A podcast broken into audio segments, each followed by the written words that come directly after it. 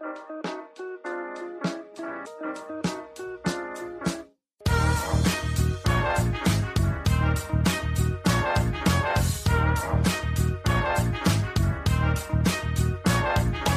und herzlich willkommen, wir sind die Fotologen. Mein Name ist Thomas Jones und in Rating grüße ich den Falk Frasser. Hallo Falk. Schönen guten Morgen, Thomas Jones. Guten Morgen, Falk. Falk, der Sommer geht los. Du nimmst ab jetzt wieder in der Sauna auf, wie ich gerade eben erfahren habe. Die Temperaturen braten dir jetzt von oben aus der Dachschräge entgegen. Wie, wie fühlst du dich so in deiner Sauna? Ich habe äh, gerade nur gehört, der Sommer geht los, du nimmst ab. Das fand ich gut und dann hast du mal weitergesprochen. Das ist ein bisschen doof irgendwie. Ah, super, wenn, wenn äh, Audioverbindungen, äh, Audioaussetzer schmeichelhafte Nachrichten draus Ja, machen. ganz genau. Ja, also tatsächlich ist es so, dass wir gerade über eine Gelegenheit, über einen guten Einkauf eines guten, gebrauchten altes, alten Kastens, über gute Freunde, kriegen wir jetzt die Tage ein, ein kleines Klimagerät, also so ein, so ein Roll, Rumrollding. Äh, das ist nötig. Also letzten Sommer habe ich das ja irgendwie ertragen, aber da war es halt auch so, dass ich dann teilweise hier mit dir gesessen habe und ich hatte nur noch eine Unterbuchse an und da wir ja jetzt neuerdings mit Video aufnehmen, Genau. deswegen Also wir- frage ich, deswegen Ja. wollte ich das kurz öffentlich Ja. machen. Genau, genau, genau. Also wir nehmen nicht äh, mit Video auf, damit ihr uns zugucken könnt, aber ich kann sehen, dass der äh, Thomas gerade Knoten in sein Bart dreht, während ich erzähle oder so. Also wir schauen uns jetzt in die Augen dabei, damit ich mich hier nicht nackt hinsetzen muss. Ähm, ja. Wobei, das Gerät kann dir während der Aufnahme auch nicht an sein. Also das muss ja quasi vorgekühlt werden dann. Aber das ist, äh, das ist schon, muss man sagen. Also ich liebe ja Dachgeschoss. Ne, so auch, auch so das Wetter erleben, wenn die Hitze nicht wäre. Ne, Regen, Gewitter finde ich großartig. Ist natürlich für einen Podcast immer wieder schön, aber der Sommer, die Hitze, das geht halt gar nicht. Das ist, Ja, und ist da wir jetzt mehr Fall Zeit zu Hause verbringen. Ist bestimmt auf jeden Fall schon mal hilfreich, wenn man nachts das Ding, also die Wohnung ein bisschen abkühlen kann. Ja. Ähm, weil das ist ja meistens das Problem, wenn es dann nachts nicht mehr abkühlt, dann bleibt es einfach nur heiß und schlimm. Genau. Ähm, dass tagsüber wieder warm wird, völlig normal, aber da dagegen ankämpfen ist, glaube ich, eher schwierig. Äh, aber ja, wenn man zumindest, ah, ich finde es auch so schlimm, wenn man äh, ähm, nachts in der Hitze schlafen muss. Das, das nervt mich aber so komplett, weil da kann ich halt echt nicht mehr pennen, ähm, wenn es dann irgendwie 30 Grad in der Wohnung hat. Das Ja. ist, da ist mein Blut zu dick dafür. Das, obwohl ich aus Florida komme, äh, äh, geht nicht. Ja, das ist halt natürlich hier in der Gegend auch so ein bisschen, bei uns ist ja dann auch immer gleich schwül und so, ne, wenn du jetzt, also in, in vielen anderen Kontinenten ist es halt auch irgendwie nicht so schlimm, finde ich. Ich finde es nicht grundsätzlich schlimm, aber hier bei uns, Ah, dann hast du noch nicht versucht, in Florida zu schlafen. also da ist ja dieser Subtropbestand schon wieder. Da ist es ja, tatsächlich so das feucht. Ist, das ist wieder, ich finde dieser Tage so oft so spannend auf Luxus zu gucken, ne? Das ist schon wieder jetzt so ein Ding, wo ich, ich wollte gerade sagen, doch klar, ich war da überall in den Gegenden. Ja, aber nie ohne Klimaanlage nachts. Wollte ich gerade sagen, genau. Ohne Klimaanlage ist der Trick. Also, Ja, ja, ja. ähm, wie gesagt, wenn dann nur so eine Rattel, äh, Rüttel, Rattel, Klapper Klimaanlage hast in so einem Motel in so einem, ähm, die machst dann irgendwann aus, weil du auch we wegen der dann schon nicht schlafen kannst. Und dann stehst du am nächsten Morgen auf, denkst, wow, jetzt bin ich total entspannt, weil ich schlafen konnte. Dann hat's da drin halt 35 Grad in der Bude. Ja. Du gehst halt ein. Deine Nachbarn beschweren sich dann schon, deine Hotelnachbarn, weil ihre Zimmerwände warm werden. weil du die Klima aus hast. Du, das wird jetzt auch ein, also Rappel, Rippel glaube ich nicht, die ist schon gut in Schutz und so, aber ich habe ja jetzt auch ewig lange gewartet. Ne? Ich meine, man kann ja auch irgendein Objektiv nicht kaufen. Jetzt gut, jetzt habe ich lange keinen Fotokram mehr gekauft, aber man kann ja irgendwas nicht machen von dem, was uns alles noch zur Verfügung steht, dann mal ein bisschen sparen und eine Klimaanlage kaufen. Das wäre schon lange nicht gemacht, weil so eine Festinstallation, selbst wenn einer meiner, meiner wirklich guten Freunde das, das professionell macht, also ein, 2000 Euro bist du da los und dann, dann ist es halt echt ein guter Preis unter Freunden. Ne? Und deswegen jetzt die lange Warterei auf dieses Schallplattenspieler teure Gerät. Ja. gut, ist auch die Frage, ob das sich wirklich lohnen würde, bei euch in der Dachgeschosswohnung jetzt eine Klimaanlage fix zu montieren. Also, hm, weiß ich nicht. Also auch auf, auf lange Sicht, wie lange ihr da vielleicht noch drin bleibt, keine Ahnung. Das muss ich dann schon auch überlegen, ob er das tatsächlich möchte. Also bei den Preisen, wenn du es richtig gut machen willst, ne, ich habe ja ein bisschen Einblick, ist es halt so, dass du fünf, sechs, acht Jahre planen solltest. Das finde Genau. ich schon. Ne? Es Genau. gibt halt Leute, die sagen, "Ja, alle zwei Jahre neu, halte ich für Blödsinn, eine gute Anlage halt, hält halt acht bis zehn Jahre. Die wird aufs Dach gebaut, dann brauchst du einen Tritt, wo du sie draufstellen kannst, dann musst du durch die Pfannen durch, das Dach muss aber auch demnächst mal neu. Ja, ja, das ist im Moment. Ich bin ganz froh da um die Lösung jetzt. Wir haben dann so eine Fensterdurchführung bestellt. Das ist natürlich alles so ein bisschen, wie sagt man? So ein bisschen, Ja. wie heißt denn das, wenn was nicht perfekt ist? Äh, unperfekt. Ich finde das Wort nicht. Wir nennen es unperfekt, so dass du das Fenster halt aufmachst und dann mit so mit so mit so ähm, Klettstreifen machst du dann halt da so eine so eine, so eine Abdichtung quasi ans Fenster. Das ist auch wohl ganz schnell gemacht und dann kannst du den Abluftschlauch nach draußen führen. Das ist ja, du brauchst ja einen Abluftschlauch. So. Mhm. Und ähm, ja, ich freue mich darauf. Sehr gut. Aber ich wollte gar nicht so viel über die Klimaanlage sprechen. Ich habe aber einen Shoutout. Hast du was oder darf ich kurz? Nee, Shoutout an Moses Pelham an der Stelle aber. Moses Pelham mache ich keinen Shoutout mehr, der hört mir nicht zu. ähm, äh, ich habe äh, eins, zwei, drei Dankesrufe. Äh, einmal, es ist, es hat sich geklärt, äh, woher die Silbersalzbestellung kam. Mm. Auf der einen Seite meldete sich dann doch ein Hörer, äh, vielen lieben Dank und parallel in dem, also direkt darüber lag die E-Mail von Silbersalz, die sich im Bagger gefreut haben ähm, und mir dann gepitcht haben, von wem das kommt. Die haben mir zwar den Namen nicht genannt, aber irgendwie die Anfangsbuchstaben. ja, so. Das war ganz süß. Vielen lieben Dank an der Stelle. Ich habe es offen gestanden noch nicht ausgepackt, aber äh, das braucht auch, wie ich finde, seinen würdigen seinen würdigen Rahmen irgendwie. Also ich denke, das wird so irgendwie Roadtrip-mäßig irgendwie verwendet. Das Paket. Wir haben letzte Woche darüber gesprochen. Wer nicht weiß, was Silbersalz ist und jetzt völlig verwirrt guckt, der kann die Episode von letzter Woche nochmal hören. Nee, letzte Woche? Vorletzte Woche. Vorletzte. Ist das schon so lange her? Krass. Mhm. Corona ist so krass. Ähm, dann zweites Shoutout. Vielen Dank an Jan Hendrik. Das ist am, im falschen Podcast jetzt. Ich, das gehört eigentlich in die Mind Class. Ich glaube aber, er hört beide Podcasts und weil ich beim Steffen immer wieder vergesse, Danke zu sagen, mache ich es jetzt hier. Der hat äh, gehört, der Jan Hendrik, wie ich beim Steffen irgendwie erzählt habe, dass ich in meinen Kaffee nur noch Süßstoff reintue. Aus Faulheit irgendwie und hat mir einen Kaffee geschickt. Tansania, Nigila Estate, was auch immer, Rainforest Alliance ein völlig, völlig geilen hier Fairtrade-Kram, äh, so ein Kaffee, der irgendwie ganz schon langsam geröstet ist und Schokoaromen, nee, Aromen stimmt nicht. Doch durch die langsame Röstung Schokoaromen ausgeprägt hat. Den müsste ich nicht äh, süßen und ich könnte ihn mit einer Filter, mit einem Filter genießen und weil er hört, dass ich immer mich so ein bisschen gegen Filter wehre, das hat er vielleicht von uns, weiß ich nicht. Von dir? Ich mag Filterkaffee. Ja, genau, aber ich, aber ich rente ja hier schon mal rum gegen mhm. Filterkaffee äh, hat er noch einen Filter dazu gelegt, den man auf so eine Kaffee, auf so, auf so einen Becher drauf machen kann. Ähm, ich habe auch den noch nicht benutzt. Beides wäre irgendwie was für die Vanlife-Kiste so. Jetzt habe ich äh, äh, vorletzte Woche auch, ich weiß nicht, letzte Woche, ich krieg's nicht mehr hin, habe ich hier erzählt, wir wollen einen Campingbus haben so. Äh, daraufhin haben sich super viele Leute gemeldet, die eine Idee hatten, wo wir stehen können. In welchem Garten, in, in wessen, auf wessen Terrasse und wo überall Platz ist und wir können ja dann einen Kaffee trinken und so. Voll geil. Äh, aber wir haben trotzdem noch keinen Bus. Also bevor wir die Stellplätze und die Angebote bekommen, wer uns wo welche Städte zeigt, kann mir mal einer erklären, wo irgendwo ein verrosteter Bus vom Gaswasserscheiße Erhard rumsteht oder so. So eine richtig abgewrackte Kiste, die noch ein Jahr TÜV hat und ein Tausender kostet. Sowas suchen wir. Wenn ihr den irgendwo am Straßenrand seht, dann gehen wir darauf essen. ja, so, das ist so das. Haben einen guten Freund, der sehr viel mit Holz rumschraubt, da würden wir Bett reinschrauben und so. Aber im Moment ist tatsächlich, ähm, aufgrund der Situation sind wir da nicht die einzigen und äh, offensichtlich werden selbst die Handwerkerkarren relativ viel und schnell weggekauft gerade. Ja, ist ein bisschen so, wie das Thomann keine Mikrofone liefern kann gerade. Ist äh, Corona verändert gerade die Lebensgewohnheiten. Mhm. Ja, also danke an die an die massive Rückmeldung in diesen ganzen Bereichen, finde ich voll geil. Mhm. Ja, es ist äh, immer noch faszinierend viel Kram ausverkauft. Ich habe jetzt kürzlich jemanden ausgestattet hier mit ähm, diesen Rode, ähm, wie heißen sie, Wireless Go Kits ähm, mhm. Das sind diese Loves zum Anklippen mit einer Funkstrecke dran mhm. für, was kostet die, 200, 300 Euro irgendwie auch. Ähm, der äh, also auch hier Streaming-Sachen machen wollte und die sind halt auch gnadenlos nicht lieferbar. Jetzt hat er sich am Ende halt ein schwarzes und ein weißes gekauft, dass er zumindest zwei hat. Ähm, das muss halt einer, er oder der andere immer ein weißes Hemd tragen, aber das ist, damit kann man, glaube ich, leben. Ähm, oder halt dann wirklich mit einem Love noch zusätzlich ran. Aber ja, es ist faszinierend viel ausverkauft. Also auch Kleinigkeiten zum Teil wie Adapter, ähm, haben eine ja. Woche Lieferzeiten und so. Also Zeug, wo ich niemals gedacht hätte, dass es Lieferzeiten hat, ähm, brauche irgendwie. Also scheinbar starten jetzt gerade 80 Millionen Menschen in Deutschland einen Podcast.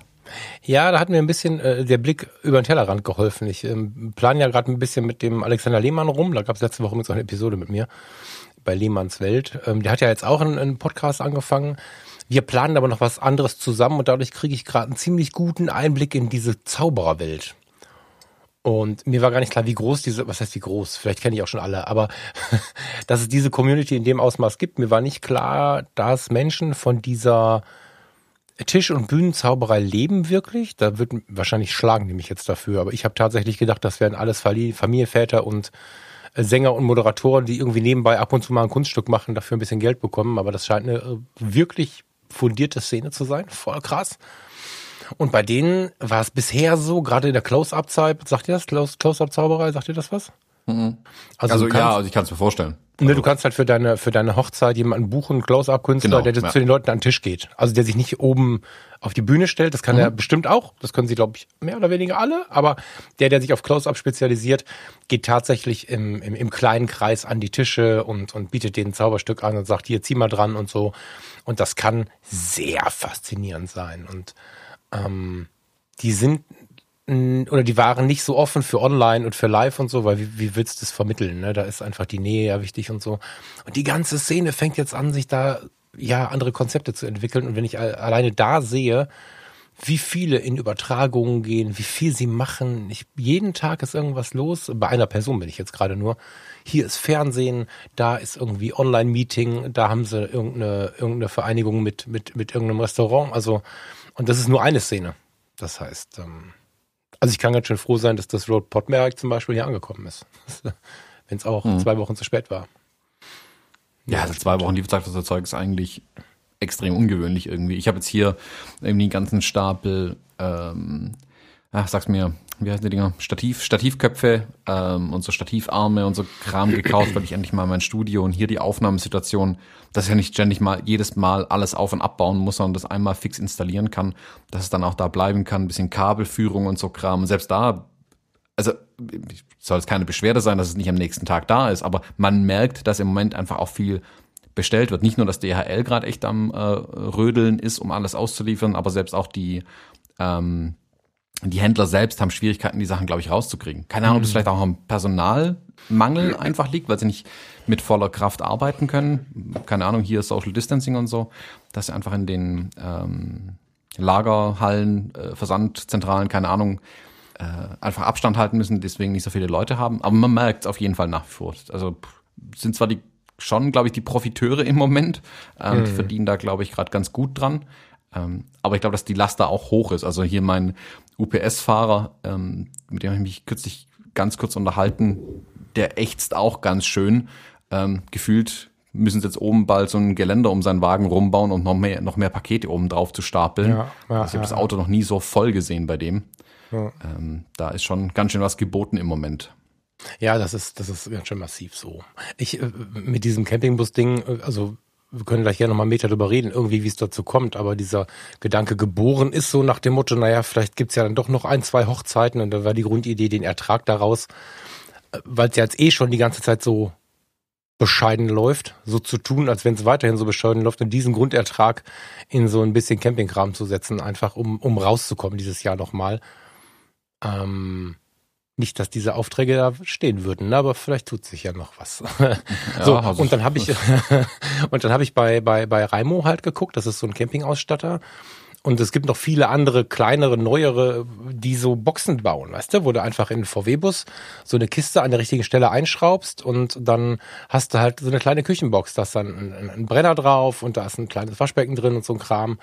Das kostet einfach entweder inzwischen das Zehnfache, wie jetzt gerade, oder es ist einfach alles ausverkauft. Und, und, und dadurch kamen wir nur auf die Idee, ja gut, dann, dann halt auf Zeit, dann kann die Karre richtig alt sein, dann geben wir das Geld für Putzmittel aus und machen da irgendwie, ja, so präfinal, weißt du, wie in so einem Gnadenhof geben wir dem Auto nochmal eine letzte Romantik und dann fahren wir mit Rostlöchern und sowas alles mit, mit einem selbstgeschraubten Holzbett los, weil es gibt gerade in diesem Bereich nichts mehr. Das ist richtig krass. Es gibt keine Einbauten mehr. Ähm, so, also ohne dass, dass, dass ich Hilfe bekomme, dass wir dieses so ein Bett schrauben und die Matratze von zu Hause mitnehmen, ist das gerade gar nicht möglich. Also mhm. in all den Bereichen, die die Campingplätze. Du kannst Sommerurlaub auf dem Campingplatz mehr oder weniger vergessen. Der Deutsche Campingplatzverband hat jetzt gemeldet, dass irgendwie, äh, ich glaube, 93 Prozent oder so der Plätze ausgebucht sind. Jetzt schon. Da Crazy.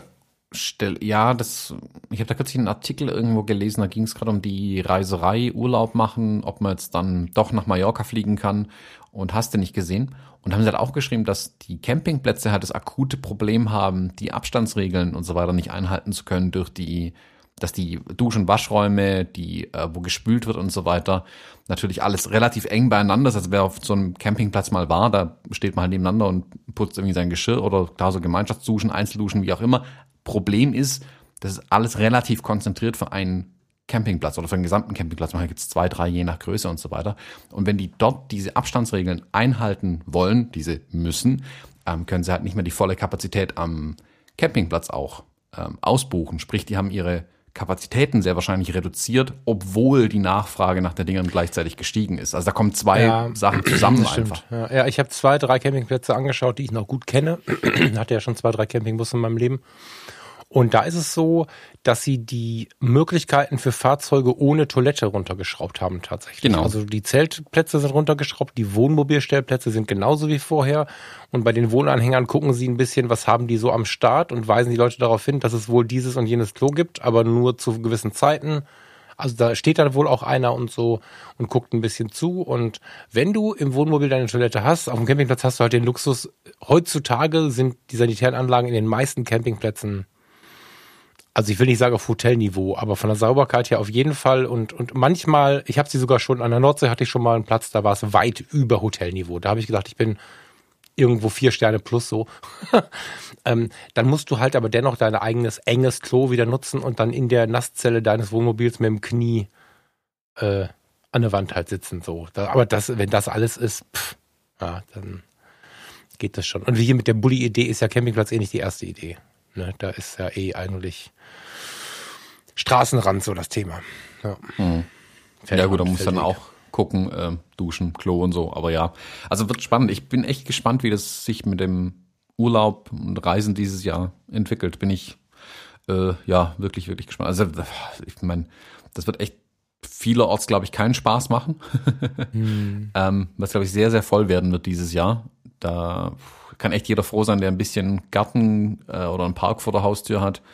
Ähm, oder zumindest Terrasse oder Balkon und da raussitzen kann, weil ich glaube, mit, mit Reisen wird es dieses Jahr echt schwierig. Also so Reisen wie bisher wird sehr, sehr schwierig. Ich habe da jetzt die hm. Tage kam, will sagen, AD Extra ähm, gesehen, da hatten sie ein bisschen über die Hotels aus Mallorca zum Beispiel berichtet, wie die jetzt halt am Umbauen und am Rödeln sind, um ähm, sich quasi für die Urlauber vorzubereiten. Dass er in der Türkei bauen sie zum Teil neue Terrassen, um quasi die Abstandsregeln einzuhalten. Bei gleicher ähm, Belegungszahl vergrößern sie quasi die Gemeinflächen gleichzeitig irgendwie einfach. Mhm. Ist echt interessant, aber ich glaube, die sind auch total im Zugzwang einfach. Die können auch gar nicht anders. Also es wird vermutlich billiger sein, eine neue Terrasse dahin zu zimmern, als auf die Gäste zu verzichten, weil die haben jetzt vermutlich jetzt schon solche ähm, Umsatzeinbußen. Die müssen gucken, dass sie die Buden dann voll kriegen irgendwie. Ja, dennoch glaube ich, dass da, ja, und es werden weit weniger dennoch fliegen, ne? So, mhm. und, ähm, also weit, weit weniger. Wobei ich darin auch eine große Chance sehe. Ich sammle hier gerade schon mal im Hintergrund so ein bisschen, komme noch nicht so. Also, ähm, es gibt, hm, also meine Eltern waren Deutschland-Urlauber, kann man so sagen. Deutschland und die direkte Umgebung und die haben mir Orte gezeigt, die heute im Prinzip präfinal sind, das Wort habe ich gerade schon mal benutzt, ne? also die kurz vorm Ende sind, würde ich fast sagen. Ne? Also ich weiß noch ganz genau, ähm, wenn ich so auch so Urlaubsfotos von meinen Eltern anschaue, ich bin dann manchmal hinterhergereist. Also wer schon ein bisschen länger zuhört, weiß, dass meine Eltern ähm, für mein Alter, äh, also ich bin relativ spät gekommen. So, mein Vater war von 31, das ist für einen Anfang 40-Jährigen dann schon relativ alt. Also ich bin Anfang 40. Und ähm, dadurch gibt's Urlaubsfotos so aus den ah, 60er Jahren so mit dem entsprechenden Charme dabei und da waren die in Bad Malente. Kennst du das? Mm, das mir gar nichts. Das ist in Ostholzstein, da hat, äh, die Fußballer kennen das ganz gut, weil da hat die Nationalmannschaft viele, viele Jahrzehnte, mh, oh Gott, ich bin kein Fußballfan, Jahre, Jahrzehnte, ich weiß gar nicht wie lange, korrigiert mich bitte, hat da ihr Trainingslager gehabt und jetzt bei der letzten oder vorletzten WM haben sie von da wieder berichtet, weil es da bis heute ein Fußball, so ein Fußballtrainingslager gibt. Ist in Ostholstein eine wundervolle Natur. Und da gibt es fünf Seen, acht Seen, das ist auch so eine große Seenplatte. Ähm, da wurde die, die, die, die Mädels vom Immenhof gedreht. Ich weiß nicht, ob du das kennst. Das ist so ein ganz alter Film aus den auch 40er, 50er Jahren so. Bad Malente, aber das ist es eben, ne? Mm, mm, mm, mm, mm. Bad Malente hatte unglaublich viel Glamour und wenn ich so die Bilder von meinen Eltern sehe, mit dem ersten schwarzen Käfer mit Weißwandreifen sind sie dann davor gefahren. Man hat ihnen die Koffer ins Hotel geschleppt. Ähm, dann ist man auf die Fünf-Seenfahrt gefahren, dann gab es diese Mini-Kreuzfahrtschiffe, auf die man eingestiegen ist und so. Ähm, ganz viele tolle, schöne Fotos von früher. Und genauso sieht's heute auch noch aus. Ich war überall dann nochmal da. Bad Malente muss ich dringend wieder machen. Bis vor acht Jahren war ich in Bad Malente immer mal wieder. Das gleiche Hotel gibt's noch, nur man hätte es inzwischen mal anstreichen können. Die gleichen Luxusdampfer haben inzwischen den Lack abgeplatzt, aber fahren auch noch. Und das war so ein bisschen traurig, weil die Leute kamen irgendwie mit dem Rollator, die das so aus dieser Zeit kennen und wenn mal junge Leute da waren, übrigens viel auch im Campingbus, die so durchkamen, dann haben wir auf so Seeterrassen gesessen, so auf den eins, zwei modernen Seeterrassen, die es da gibt. Und die waren mega geflasht, so krass, warum kennt das keiner? Und davon gibt es eine ganze Menge Orte. Also Bad Malente fällt mir da ein, Plau am See fällt mir, nee, Plau am See ist in Mecklenburg. Plau fällt mir da ein, ähm, von der ostholzsteinischen Seenplatte. Husum, finde ich, ist auch in den letzten Jahren immer weniger bevölkert worden, diese, diese Gegend um Husum rum. Heimbach, die ganze Eifel, ähm, der Harz hat, hat relative Einbrüche gehabt und so. Und ich glaube, die Chance ist, dass die Menschen ein bisschen denken und nicht, also mein persönlicher Horror wäre es jetzt, ähm, nach Norderney zu kommen und da nicht treten zu können. Und dann noch in Corona hast du ständig den Stress, niemandem zu nahe zu kommen und so. Das, das wäre mein persönlicher Horror. Und dass die Leute sich jetzt vielleicht auf diese alten Urlaubsorte wieder so ein bisschen besinnen weil da gibt es so viele wunderschöne Plätze. Hätten wir hier einen Reisepodcast, hätte ich da schon einen Blogbeitrag zu gemacht, was so die alten Orte sind, weil ich relativ viel Einblicke habe in diese in diese Dornröschennester, die alle noch da sind, wo die Hotels noch offen haben, die aber wirklich sich so von Jahr zu Jahr schleppen.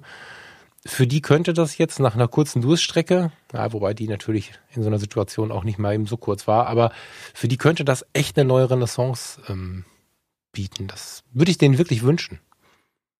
Ja, klar, also ich bin ja schon lange ein Fan davon, auch ähm, mal zu Hause in Anführungszeichen mal ein bisschen Urlaub zu machen. Ähm, die mein Schwiegervater hat da kürzlich was aber ganz Schlaues gesagt. Also wir hatten es irgendwie, die wollten, die wären jetzt, glaube ich, ja, jetzt mal eigentlich in der Bretagne gewesen, äh, um Urlaub zu machen. Und er hat halt auch gesagt, also sie haben es eigentlich noch vor, dieses Jahr nochmal in die Bretagne rauszufahren. Er sagt aber auch, was will er in der Bretagne in einem Ferienhäuschen, wenn dann drumrum alles zu hat. Also wenn keine Restaurants offen haben, wenn du nirgendwo in Museum oder sonst irgendwo hingehen kannst, wenn die Strände geschlossen sind im Zweifelsfall, dann sagt er auch, dann braucht er auch nicht in Urlaub gehen. Also dann braucht er nicht im Ferienhaus sitzen, dann setzt er sich in seinen Garten, dann muss er zumindest keine 16 Stunden Auto fahren. Hm. Ähm, das wird sich, glaube ich, noch ein bisschen zeigen, wie sich das dann entwickelt. Also gerade was die Gastronomie, glaube ich, äh, ganz wichtig macht. Das ist ja das, warum auch die Leute hier auf die Barrikaden gehen. Ähm, du, du willst ja irgendwann einfach mal wieder raus und irgendwo in einem Restaurant essen, mal in einem Biergarten sitzen und so. Und das lockert sich jetzt, es öffnet sich alles. Das ist alles super. Ähm, es geht auch in die richtige Richtung. Aber ich glaube, im Urlaub will man das ja auch machen. Also du willst dann, dann nicht auch nur hm. deine Wände im Ferienhaus angucken, willst ja ein bisschen was sehen, willst ja Urlaub machen. Also Urlaub ist ja, ja. auch was erleben. Ja, und ja. Ah, ja, da weiß ich auch nicht so richtig. Ähm, also gerade Frankreich, die sind ja ein bisschen mh, mm, zaghafter, was die Öffnung und so angeht noch. Ähm, die jetzt auch ein bisschen zum Teil schwerer getroffen. Also wir, ich hatte da kürzlich, das sind die Bilder gesehen, die Pia Parolin gepostet hatte in den letzten Tagen aus Nizza. Das ähm, war ja ein. Ich hole das ein, sofort nach, warte. Ja, das war ein, ein Mehr an Absperrungen und äh, Schutzmasken. Also da sieht's aus, ja, also ganz anders als bei uns. Irgendwie ein, ein komischer Mix, weil viel mehr Menschen draußen sind, also auf den Bildern zu sehen sind, als als mhm. bei uns war, als viele die Masken auf hatten. Das ist bei uns ist ja so eher so ein gemischtes Bild im Moment. Mhm. Bei denen scheint irgendwie generell noch Maskenpflicht und so zu herrschen. Also ah, ja, mal schauen, wie sich da die die Öffnung durchzieht in den ich sag mal Urlaubszielgebieten. Auch bei uns. Also ist ja auch bei uns nicht garantiert, ähm, dass es alles offen bleibt. Hm, so, also weiß ja keiner, wie es sich entwickelt. Oder ich zumindest weiß es nicht. Ähm, da wird ja gerade einfach auch mal geschaut. Wobei, gut, was man natürlich den, den Urlaubsorten den Vorteil, den die haben, die haben ja meistens viel auf Außenbewirtung gesetzt, weil Urlaub, Schrägstrich, mm. schönes Wetter, dann ist zumindest die Außenbewirtung möglich. Das der Sommerurlaub ja, zumindest, ja, das stimmt. Ja, genau, für den Sommerurlaub zumindest. Das sehe ich jetzt halt gerade hier bei, bei uns bei ein paar Restaurants und so weiter, die halt nicht so eine große Außenfläche haben, die gucken gerade ein bisschen in die Röhre und setzen nach wie vor auf Lieferdienst, obwohl sie eigentlich äh, ja schon bewirten dürften. Also haben halt nicht die Fläche, um es zu bewerten, ganz einfach. Mhm.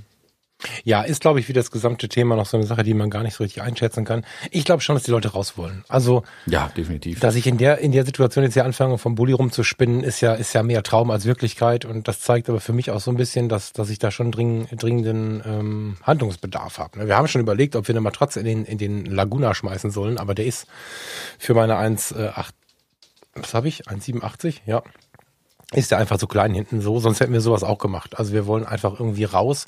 Auch da sehe ich übrigens aber auch wieder eine Chance. Das ist alles, also ich finde das ganz schön erschreckend, wie viel Positiveffekte in dieser ganzen Nummer dann auch am Ende drinstecken. Also ob das jetzt das Wiederentdecken von Bad Malente ist, ja. Ich meine, google mal Bad Malente gerade, vielleicht findest du das richtige Foto, dass du nachvollziehen kannst, was ich gerade meine. Dass das Wiederentdecken von solchen Orten, die auch ja eine gewisse ja, eine gewisse Spannung aus der Vergangenheit in sich tragen oder auch die Wiederentdeckung von alten Urlaubsformen. Also ich hatte ja wirklich ein großes Thema mit dem Camping. Ich war viel mit Wohnmobilen mit meinen Eltern unterwegs. Ich hatte dann insgesamt, naja, einen Multivan und zwei Campingbusse. Ähm, hatte das aber so ein bisschen hinter mich gelassen ähm, und habe dann doch so ein bisschen auf Hotelbetten gezielt. Das darf auch mal eine Jugendherberge sein, aber ich war eigentlich von diesem mobilen Ding weg und jetzt wächst da eine Leidenschaft in mir wieder heran. Also die, die wächst nicht heran, die wird wieder geweckt. Die wäre ohne dieses Corona-Ding so nicht wieder auferstanden. Und das geht ja so weit, dass ich sage, ja gut, ich weiß noch nicht wie, aber zur Not nehmen wir halt einen wirklich, wirklich rostigen Haufen, weil ich mich einfach erinnere, was das mit dir macht, wenn du nicht zu Hause bist, sondern einfach im Wald morgens nach dem Wachwerden an diesem, an diesem Draht ziehst, den du an die Heckklappe schrauben musstest, weil, weil das andere Ding kaputt war. Und dann geht quietschend so eine Klappe auf und du liegst im Wald. Das, das ist ja quasi wie ein hartes Zelt, das Ding. Mm, und das ist ja eine Rückbesinnung. Und ich glaube, dass viele Leute, ne, also wie viele Leute zwischen 20 und 30, da habe ich jetzt viele Gespräche drüber geführt und war fast ein bisschen erschrocken, da habe ich die Realität gar nicht so richtig wahrgenommen, war noch nie in Deutschland in Urlaub. Das war mir überhaupt nicht klar, dass in der letzten Zeit so sehr die Fernreise, also ich habe das ja auch lieben gelernt, aber dass nur die Fernreise cool war, so dass extrem viele junge Leute weder an der Müritzseenplatte noch auf der Zugspitze noch in St. Peter-Ording und so weiter waren, wo ich denke so, ey, ihr müsst doch mal ein bisschen zu Hause gucken, wie es aussieht. Ne? Ich will das nicht übertreiben, weil ich ja auch den Reiz der Ferne liebe, aber ich glaube, am Ende haben wir da alle, in dem Punkt zumindest, äh, wirklich fett an Erfahrung gewonnen. Hm. Ja, wie gesagt, ich, wir waren ja letztes Jahr in, in Frankreich unterwegs. Ähm, selbst das war äh, schon schön und gut ist jetzt Frankreich, aber man muss nicht immer ewig weit weg für einen schönen Urlaub. So, das mhm. würde ich damit sagen. Und ähm, mhm. wir hatten dieses Jahr eigentlich Schweden auf dem Plan. Wir wären aber auch hochgefahren mhm. und hätten dann sicherlich unterwegs ja ein paar ähm, Stops gemacht und auch in Deutschland quasi mal zwei, drei Tage irgendwie ähm, irgendwo zu bleiben an einem Ort, mhm. äh, so wie das letztes Jahr in Frankreich ja auch gemacht. Also wir haben letztes Jahr in fünf Stops insgesamt dann in Frankreich gemacht. Äh, auf dem Hinweg ein, dann drei unterwegs und dann auf dem Rückweg nochmal ein, um es einfach auch die, die Fahretappen kurz zu halten, weil Urlaub ist für mich nicht Autofahren, sondern Urlaub. und so hätten wir es jetzt mit Schweden quasi auch gemacht. So nach Norden mhm. hochfahren, hier in Deutschland irgendwo unterwegs einmal mindestens bleiben. Dann in Schweden wollten wir eigentlich ein paar Tage lang ähm, in so einem äh, Holztipi-Zelt, sag ich mal, äh, am See Foxen irgendwo für ein paar mhm. Tage bleiben, Woche, zehn Tage, sowas, und dann wieder zurück quasi. Und ja, mal gucken, das ist vielleicht sogar noch möglich, wir haben es noch nicht so wirklich recherchiert, ähm, ist gerade eher tatsächlich die Frage, ob das äh, finanziell drin ist, haha, ähm, mhm. und ähm, ja, was sonst den Sommer noch ansteht. Also unser Plan war, glaube ich, Juli da hochzufahren. Ähm, na, jetzt mal gucken. Also Hochzeiten hat es zumindest keine mehr um den Dreh rum. Das kann ich äh, bestätigen. Da ist, die stehen nicht mehr dem Urlaub im Weg. Das ist für dieses Jahr erledigt. Ähm, aber ja, gibt es sonst noch ein paar Dinge, die man jetzt einfach schauen muss. Also das Jahr gestaltet sich ja völlig anders mittlerweile, als man es geplant ja. hatte. Von daher ja. mal schauen. Aber lass uns über den Luxus nochmal reden. Ich meine, ich weiß, dass uns das ein bisschen unterscheidet, weil wir A von einer, wie, wie nennen wir das? Von der Finanzdenkseite, von der Denkweise über Finanzen äh, uns da unterscheiden und auf der anderen Seite auch vom Grundmodell. Aber ich habe ja bisher und hätte auch in der Zukunft gern, wenn Covid nicht gekommen wäre, die Hochzeiten nicht als einziges Modell gehabt, sondern als eine von den Säulen und hätte das so planen wollen, dass ich auch ohne die Hochzeiten hätte überleben können, weil ich den Effekt halt auch so krass finde. Aber das wird mir auch jetzt erst wieder bewusst. Ne? Also, dass du wenn du dein Leben ohne die Hochzeiten klar kriegst. Ich rede nicht davon, dass du dann Luxus machst, aber dass du, dass du dein Leben klar kriegst. wenn ich zwei Hochzeiten hätte, das wäre Low Budget, aber wenn, wenn ich zwei Hochzeiten hätte, mhm, könnte ich mir diesen eben erwähnten Bus kaufen und äh, mit dem Sprit zu euch fahren. Mein Kumpel mit dem Holz wohnt 40 Kilometer entfernt. Dann trinken wir noch eine Flasche Whisky, die ich zum Dank mitbringe. Fahren hoch, bauen da ein Holzbett ein, nachdem wir auch von dem Geld der beiden Hochzeiten das Holz gekauft haben. Dann brauchen wir ein bisschen Autopolitur, einen Wunderbaum, falls die Karre irgendwie nach, nach Malerei äh, LKW stinkt und dann, und dann haben wir die große Freiheit vor der Nase. Das wären zwei Hochzeiten gewesen. Und auch so bin ich ja auch nur auf Kreuzfahrtschiffe und sonstige Urlaube gekommen. Das macht mir ganz schön bewusst, was wir eigentlich für einen Luxus hatten. Und ich stelle nach wie vor weiterhin die Frage, ob das so weitergeht. Ne? Also ähm, auf der einen Seite ist es immer arschknapp und, und was so Einzelaufträge mitunter an, an, an Profit gebracht haben. Nicht umsonst, ne? Nach jeder Hochzeit komme ich auf allen Vieren zum Auto und bin dann nach zwei Tage krank und muss dann noch Bilder bearbeiten und so. Das hat auch wirklich was in sich. Aber ich bin sehr, sehr, sehr gespannt, ob das so bleibt. Wir haben jetzt lange schon darüber gesprochen, da müssen wir jetzt keine Episode draus machen. Aber das ist wieder eine Sache, die mir auch, das merke ich ja, dass ich schon wieder anfange davon zu reden. Das kommt mir immer wieder in den Kopf, das wird mir immer wieder bewusst, dass, dass jetzt, wo du einfach ähm, für eine gebrauchte Klimaanlage zum Preis eines gebrauchten alten Schallplattenspielers trotzdem überlegen muss, wie geht das? Also das Thema Hochzeiten ist äh, Fluch und Segen zugleich.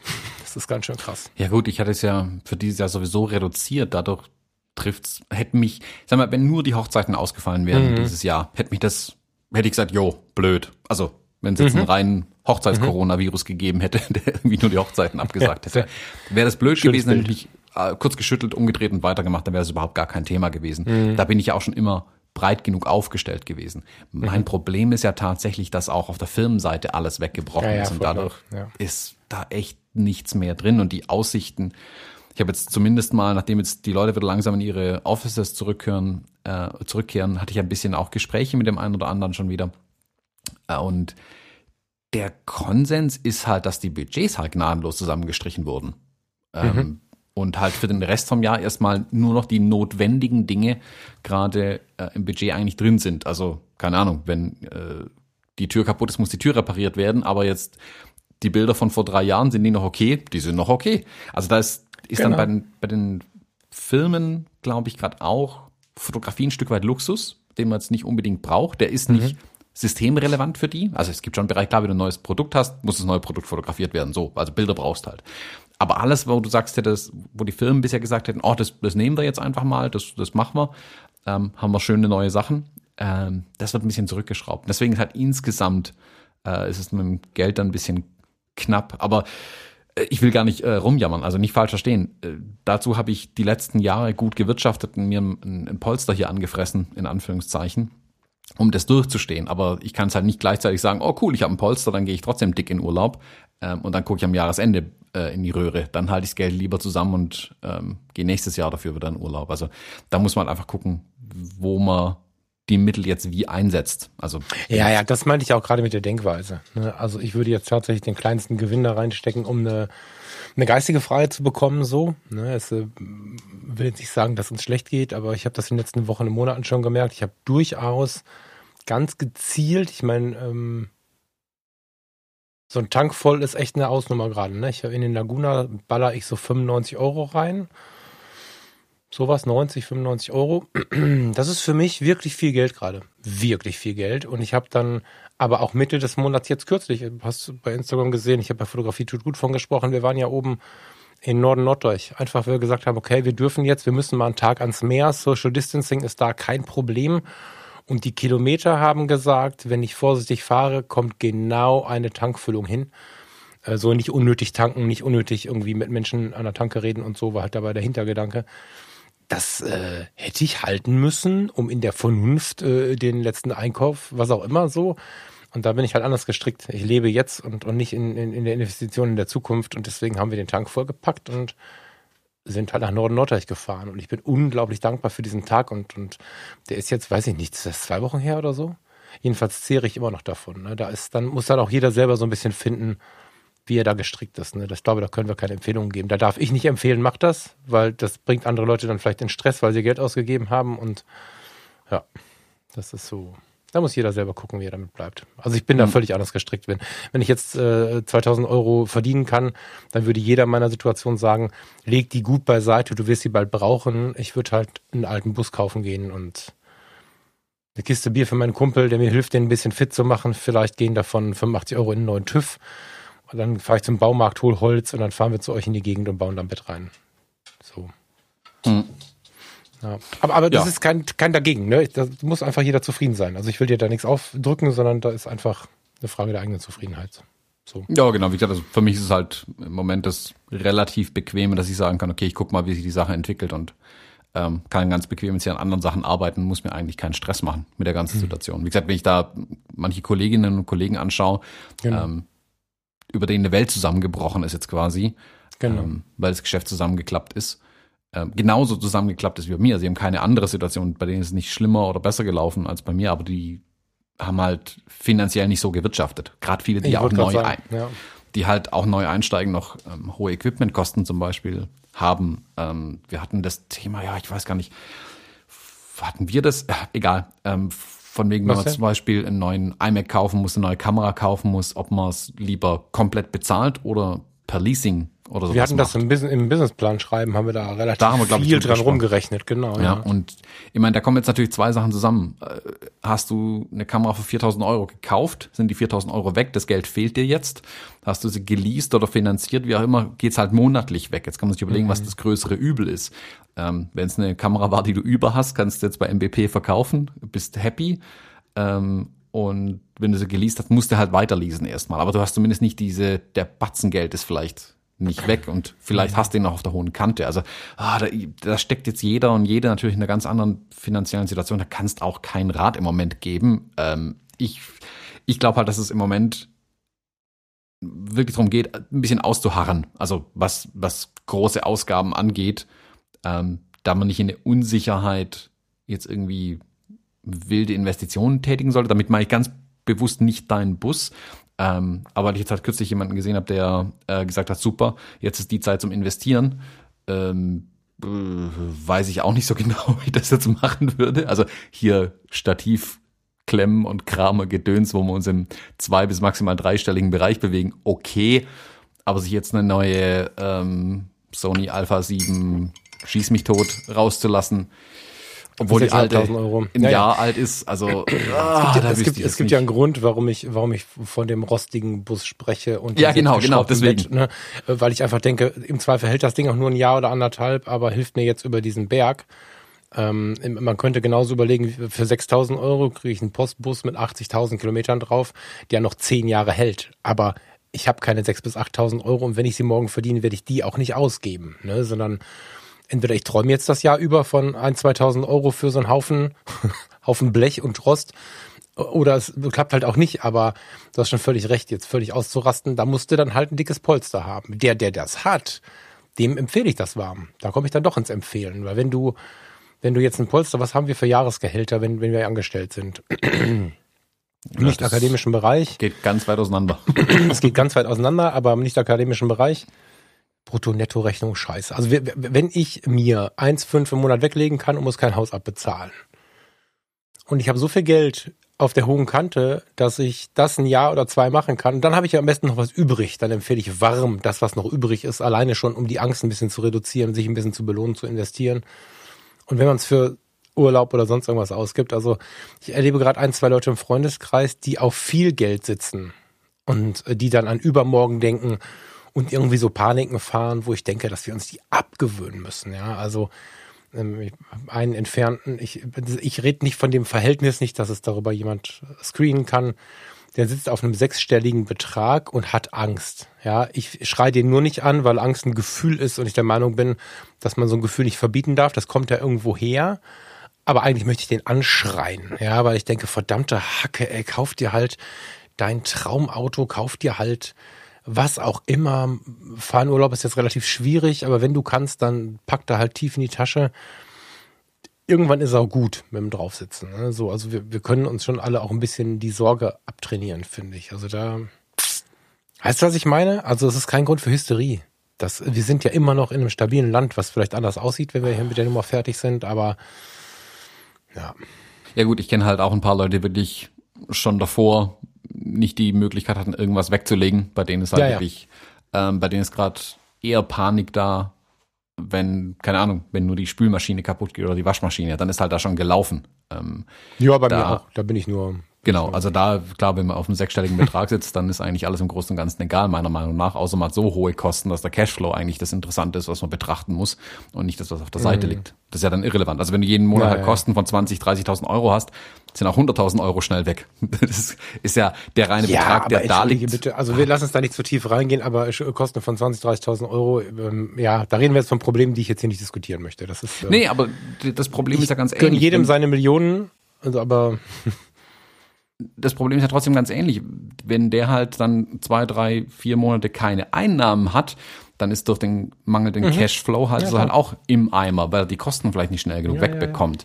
Dann macht er im Moment auch keine Sprünge. Deswegen kann ich da von außen, will ich auch von außen nicht reingucken und da irgendjemandem irgendwas sagen, wie und was er mit seinem Geld tun oder nicht tun soll. Ähm, ich bin froh, dass ich so wie bisher gewirtschaftet habe, ähm, da jetzt ganz gut durchkommen. Das, ja, macht's für mich relativ bequem, sage ich mal. Also ich habe da relativ früher auch mit ja, dem Jahr Bequemlichkeit schon, einfach, weil wir nicht verhungern. So, ne? Das ist ja so das Ding. Geil ist es nicht, gerade bei dir auch nicht. Aber wir verhungern halt nicht dran. Ja, genau, also genau, ich habe halt keine Panik. Also ist halt neue Aufgaben. Also ich bin's vielleicht ein Stück weit keine, gewohnt auch, dass man kommen immer neue Probleme einem entgegen und wirklich hier bequemes Segeln ist eigentlich nicht möglich. Irgendwas ist immer. Ähm, das ist, hat sich jetzt anders gestaltet das Jahr sicherlich, als ich es vorhatte.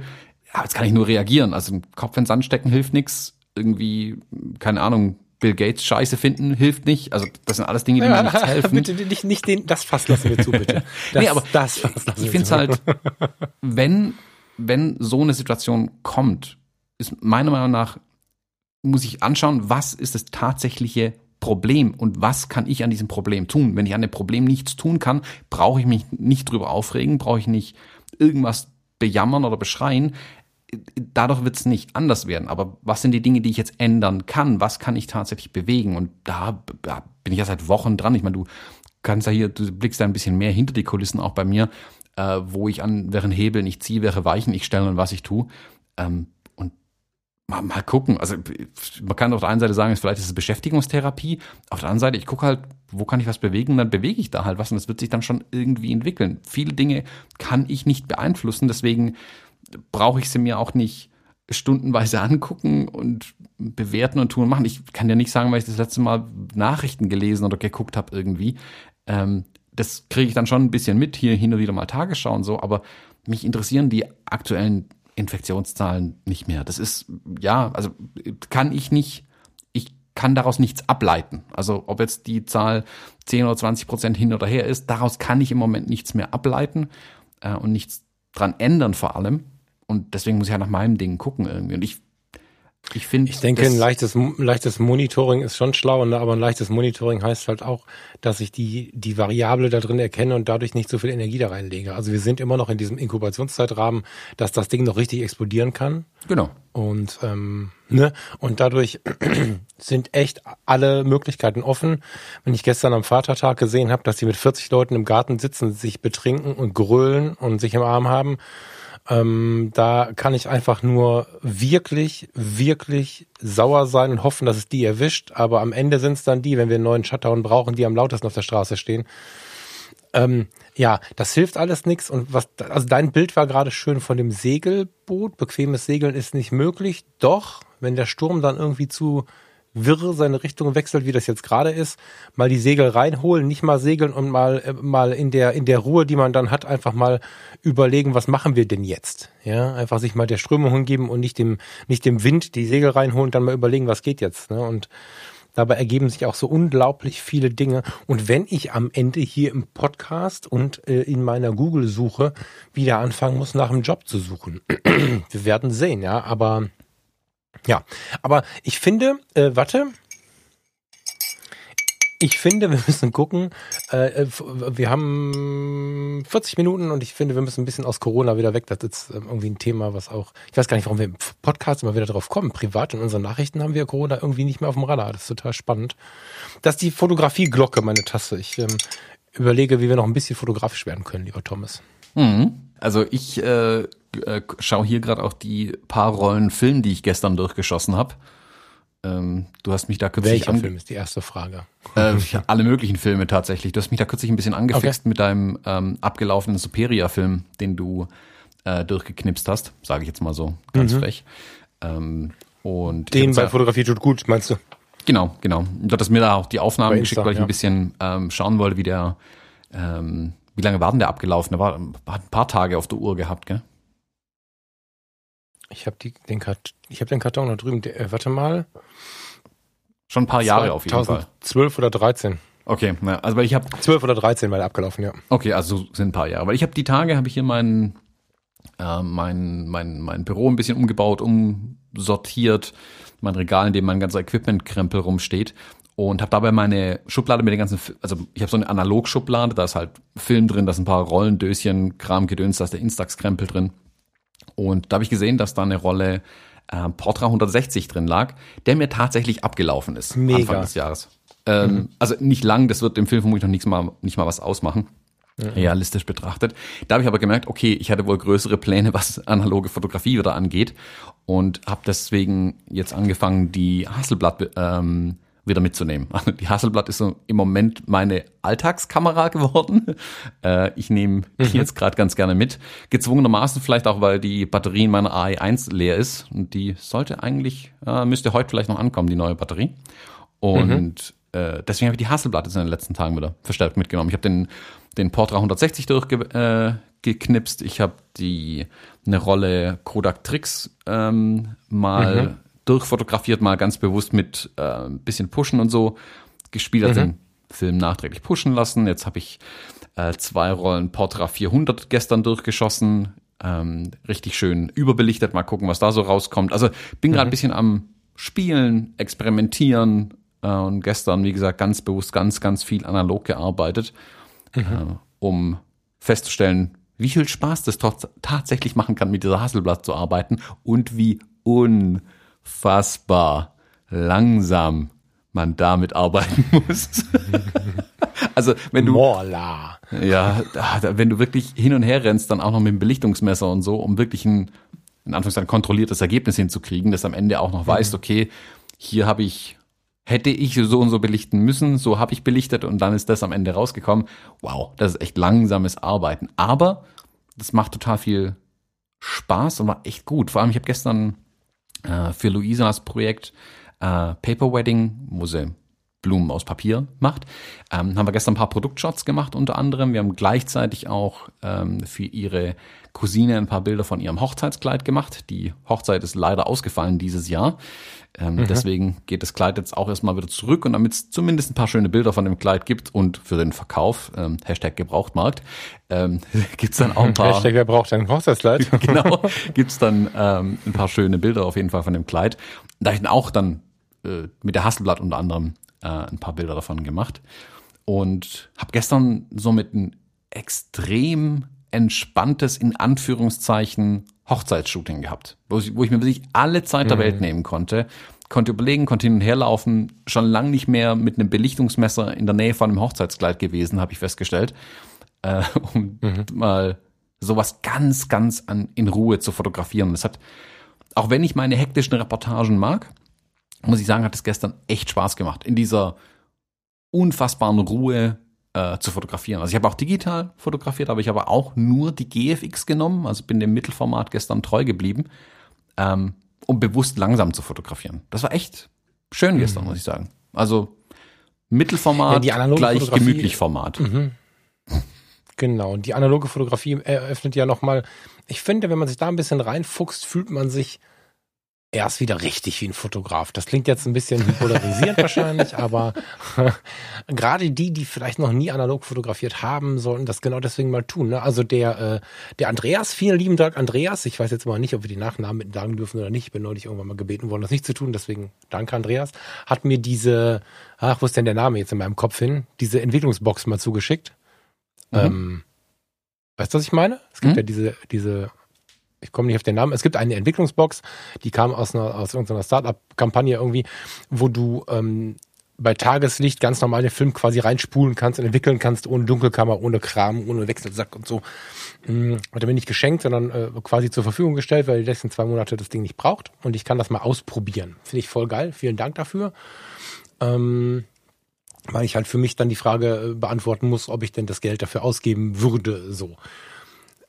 Diese Entwicklungsprozesse sind ja was, wenn man das noch nie gemacht hat, schwarz-weiß kann man durchaus selber machen, super spannend. Wenn man noch nie analog fotografiert hat, ist ja auch die Belichtung eine ganz andere. Also wir, wir neigen ja als Digitalfotografen, auch wenn das langsam besser wird mit den Sensoren, aber wir neigen ja zu so einer gewissen Sensibilität gegenüber Belichtung. Ne, das ist ja so, dass wenn du, wenn du gerade mit den älteren Sensoren, aber auch heute noch, wenn du im Himmel übertrieben hast, dann hast du einen weißen Himmel. Das kann ganz, ganz schnell passieren. Das kann auch der Effekt sein. Der Effekt kann auch schön sein. Aber in der Digitalfotografie ist eher der Himmel als die Hölle, der Himmel als der Boden in Gefahr. Und analog belichtest du ja in den Schatten. Und das finde ich super spannend. Also du belichtest in den Schatten, hältst die Kontur im Schatten, also du den Belichtungsmesser halt irgendwo hinhalten sollst in deiner Bildfläche, dann hältst du ihn in den Schatten. Wenn du eine Spotmessung oder ähnliches hast, äh, gehst du eher in Richtung Schatten in der Belichtung, sodass der Himmel ein bisschen zu viel Licht hat. Es gibt sogar sehr lichthungrige Filme, die, die, die nochmal eine Portion mehr Licht brauchen und das finde ich super interessant. Ich mache dann da Fotos, wo ich denke, mit der Belichtungszeit, bei dem Licht hier, ist einfach alles zu spät und da kann nur Schrott bei rauskommen. Und wenn ich dann das Foto bekomme, dann bin ich immer wieder mega geflasht, was dieses Filmmaterial im Vergleich zum Sensor bis heute aushält. Ja, also der Sensor ist inzwischen detailgetreuer. Das hat, das, das, das ist inzwischen überholt. Die großen Sensoren können inzwischen mehr als der Film. Das war ja lange Jahre auch nicht so. Also ich weiß noch genau, zu Zeiten, wo wir 6 und 8 und 10 Megapixel in den Kameras hatten, sprach man beim Kleinbildfilm, man kann es nicht genau vergleichen. Aber wenn man einen Vergleich anstellen möchte, ein Gleichnis aufbauen möchte, dann sind wir, was die Auflösungsmöglichkeit angeht, bei einem Kleinbildfilm, wenn ich es richtig in Erinnerung habe, bei 14, 15 Megapixeln. Ähm, das ist inzwischen überholt.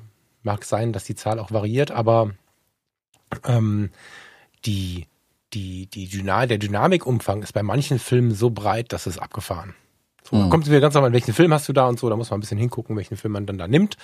So, ein so ein Dia-Film ist in der Regel schwieriger zu belichten als so ein Trix 400. Der Trix 400 ist ja, ich liebe den, weil der so viel verzeiht. Da kannst du ja wirklich in deinem Kopf sagen, äh, wenn, die Blende, wenn die Sonne lacht, wähle Blende 8, ist die Sonne nicht mehr hier, nimmst du Blende 4 und damit kommst du durch jede Situation, weil der Trix einfach, der braucht halt Licht und wie viel ist dem halt relativ egal und so, aber wenn du dann so einen so ein, so ein Dia-Film nimmst, den musst du wirklich auf eine, auf eine 50. genau belichten. Ja, super spannendes Thema. Hm. Ja, ich finde halt, wie du sagst, Film ist was ganz anderes. Die, die, die Denke ist eine ganz andere. Also vor allem, wenn man dann jetzt, hm. wie gestern, mich dann gleichzeitig digital und analog fotografiere, ist es wirklich ein Umdenken jedes Mal im Kopf, wie du sagst, von der Belichtung. Also ich kann da nicht einfach hergehen und die gleiche Belichtungszeit einstellen und äh, juhu. Klar, würde analog dann schon auch ein Bild rauskommen, aber analoge Filme reagieren ja ganz anders. Also ein, ein Portra 400, genau. den kannst du ja locker zwei Blenden überbelichten, dann wird der eigentlich erst richtig sexy, meiner Meinung nach. Ähm, mhm. Der Portra 160 nicht unbedingt, da bin ich echt gespannt, was da rauskommt. Ähm, mhm. Was der dann so kann. Das ist ein anderes Fotografieren, was wirklich Spaß macht. Und wie du sagst, gerade diese, diese Überbelichtung, also gewagter in die Überbelichtung reinzugehen, finde ich total spannend. Das macht's irgendwie auch ganz schön. Ich bin jetzt echt gespannt, wie die Ergebnisse sind. Ich kann es wieder nicht abwarten, bis ich das Ding hier wegschicken kann ins Labor, ähm, mhm. um mal zu sehen, was dann tatsächlich rauskommt. Ähm, mhm. Ja, und jetzt, ich habe jetzt hier noch, glaube drei oder vier Rollen ähm, Film für die Hasselblatt rumliegen. Ich habe festgestellt, dass mir tatsächlich mein Vorrat an Kodak Gold ausgegangen ist für meine AE1. Da muss ich jetzt auch mal gucken, was ich als nächstes hier durchfeuer an Film äh, in der 35 mm Kamera. Was anderes. Ja, ja, ich, ich weiß, ich habe den. Das Schöne ist ja auch, dass ich so viel Kodak Gold fotografiert habe in den letzten Monaten, ja, eigentlich das ganze letzte Jahr über habe ich ganz, ganz viel Kodak Gold fotografiert. Den kann ich mittlerweile richtig gut einschätzen, muss ich sagen. Hm. Ähm, aber dadurch ist es fast auch schon ein bisschen langweilig geworden. Also deswegen, ja, das sagst, halt, ne? ist, was anderes trauen, ja. da will ich jetzt irgendwie das nächste mir mal ähm, anschauen. Ähm, du hattest gerade eben diese Silbersalz-Sachen erwähnt, die finde ich gerade extrem reizvoll. Ähm, da mhm hätte ich schon mhm. Bock drauf. Ähm, was ich gerade aber tatsächlich eher suche für meine AE1, ähm, Shoutout an alle, die ein 35 Millimeter Canon Objektiv haben, also ein FD Objektiv für die AE1. Wenn da jemand eins loswerden will, hier ist eine gute Adresse, ich kaufe. Ähm, da suche ich gerade ein bisschen, weil mir die nur die 50 Millimeter an der AE1, die sind mir gerade auch ein bisschen zu langweilig. Also Kodak Gold und 50 Millimeter Haken dran, das kann ich jetzt, äh, auch analog. Da, würde ich, da suche ich gerade ein bisschen Abwechslung an der AE1 tatsächlich und da wird ein bisschen. Ja, aber warum, warum machst du denn nicht? Du hast doch das, hast du nicht, ah nee, das ist das 50 Millimeter Sigma, ne? Ah, ich war ja mit Adaptieren dran und so, weil was, was ja leider mit den alten Objektiven nicht geht, also 35 Millimeter ist ja super spannend, Mhm. Aber mit einer Blende 2, 2,5 finde ich fast ein bisschen lame. Ich habe einen Analogfotografen gesehen bei Instagram, den finde ich im Leben nicht wieder, der war nicht in meiner Followerschaft, aber trotzdem waren mich die Bilder mega fertig geflasht. Wenn du bei MBP oder was dir so ein zerballertes 35 mm von so Sigma holst, da sind so ein paar dabei, die haben echt gelitten, dann sind die inzwischen ziemlich günstig, also vergleichsweise günstig und adaptierst das auf die AE1, dann hast du 35 Millimeter ähm, 1,4. Das ist auf Film gebannt, glaube ich, mehr als magisch, weil dieses 3514 von Sigma hat ja diese, also von Sigma Art, nicht das andere, hat ja die große Magie, dass du in der Offenblende eine richtige Schärfe hinbekommst. Und die relativiert der Film ja so ein bisschen. Ich will nicht sagen, der Film macht es unscharf, das stimmt auch nicht.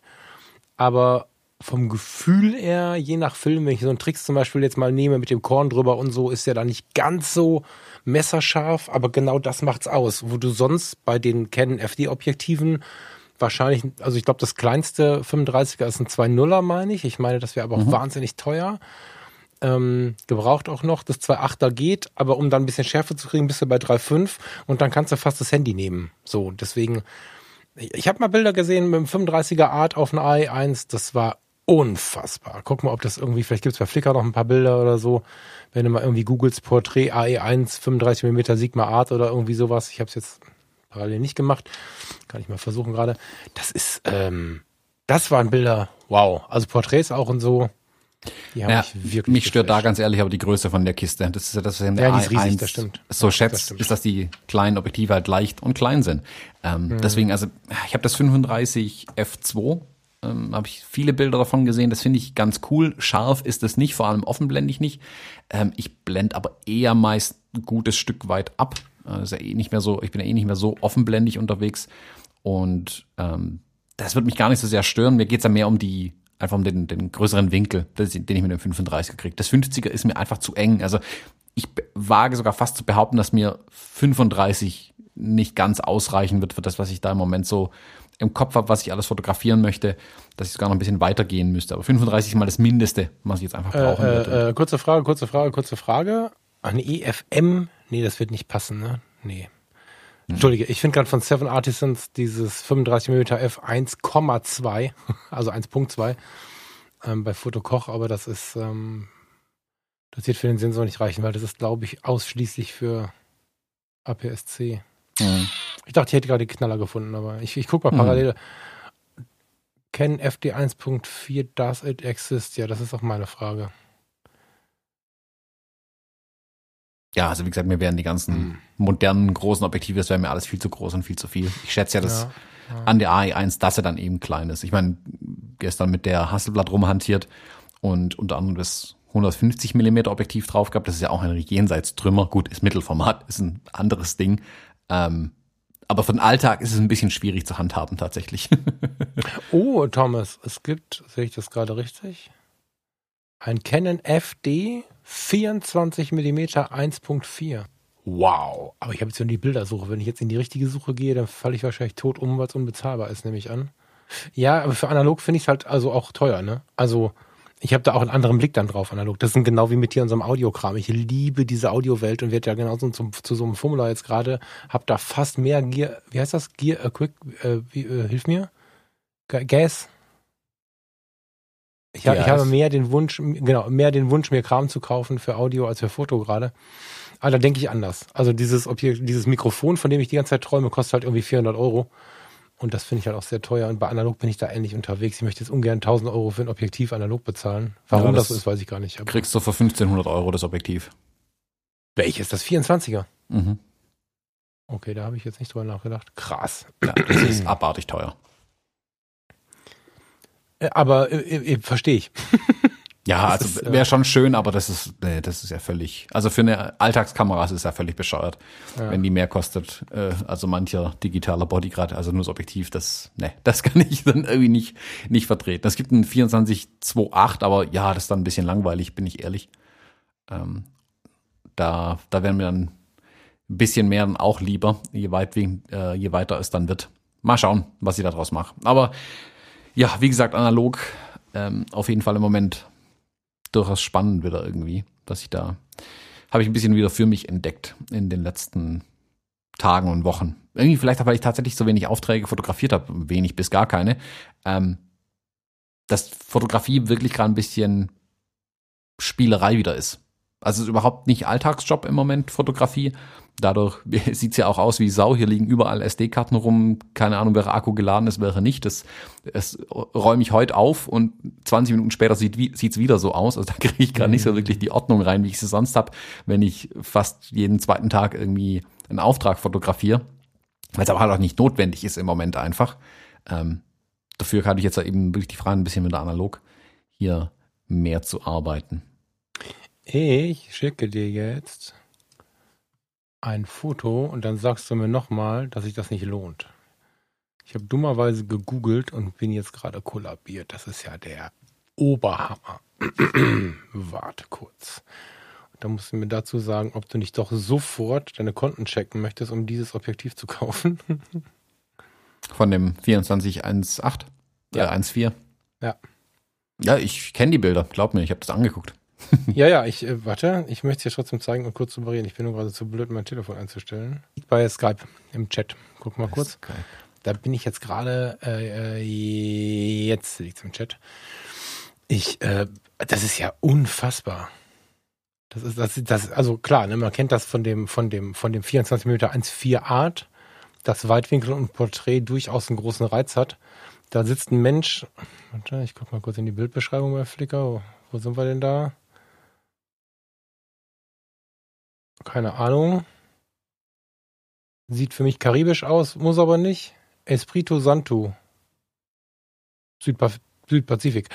Hammer, oder? Also da würde ich dann, das darf ich mir nicht zu lange angucken, das fange ich auch wieder an mit dem 24 mm 1.4, weil das finde ich so reizvoll, dass du auf so einem weiten Winkel freistellen kannst äh, und dann auch noch, wenn du die Bildwitte nimmst, den Menschen nicht völlig zerreißt. So, Hammer. Mhm.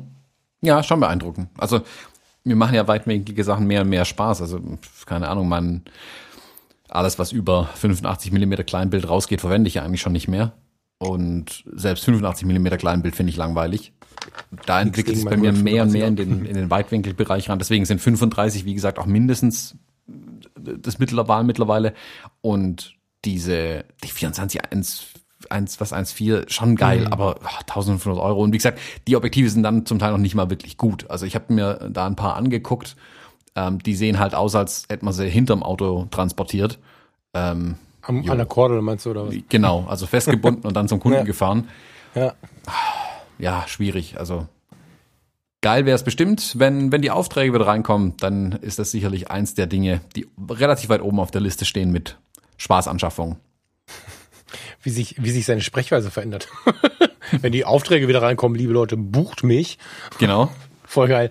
Ähm, ich habe ich hab noch einen ganz interessanten, wir sind jetzt zwar eigentlich schon fast am Ende der äh, Sendung, aber ich würde eigentlich gerne noch mal kurz was erzählen. Ich habe nämlich ein ganz interessantes, äh, eine ganz äh, interessante Untersuchung gefunden. Ähm, ich habe irgendwie bei der FAZ rumgeblättert und bin dann bei irgendeinem amerikanischen Fachmagazin gelandet äh, über Persönlichkeits- und Sozialpsychologie, was zum Glück mir ein Schlauer mal übersetzt hat, weil sonst wäre ich verrückt geworden.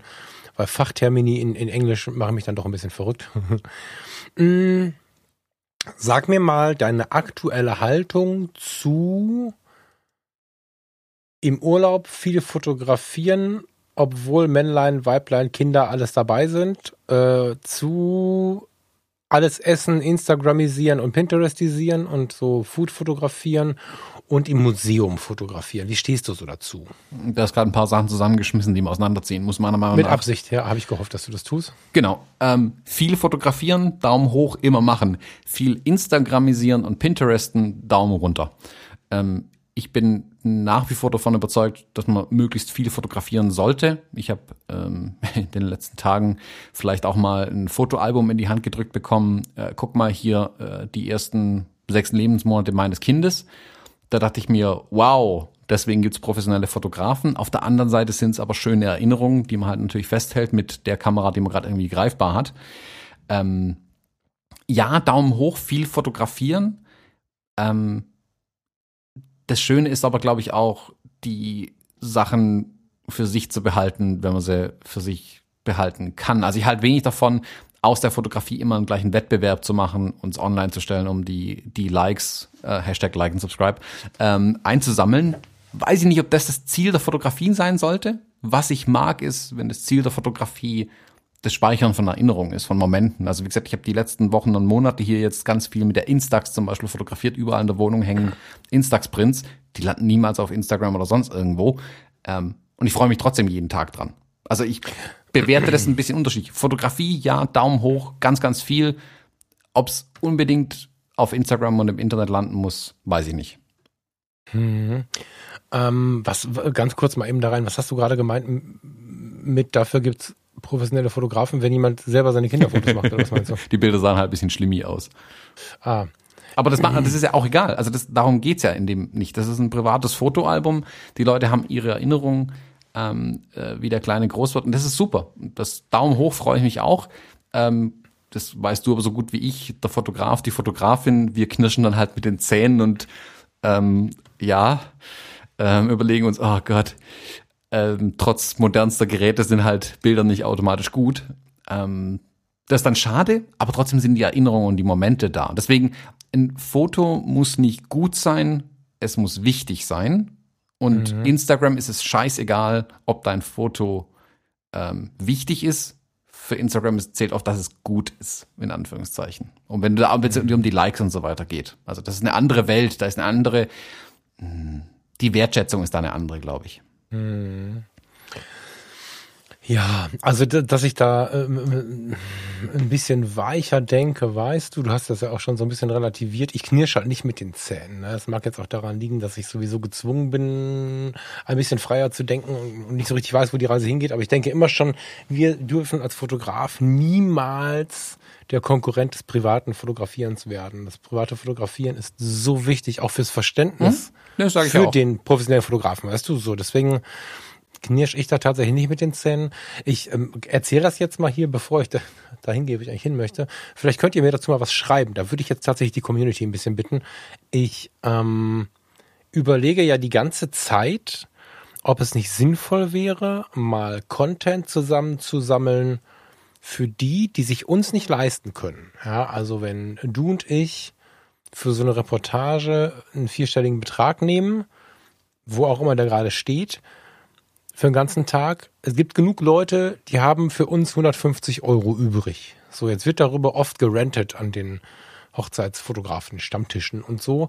Aber es gibt ganz viele von diesen Leuten. Und da überlege ich, ob man nicht Content zusammensammeln soll, um denen mal an die Hand zu geben, wie sie ihrem oder denen sie ihrem Trauzeugen geben können, wobei der hat viel zu tun.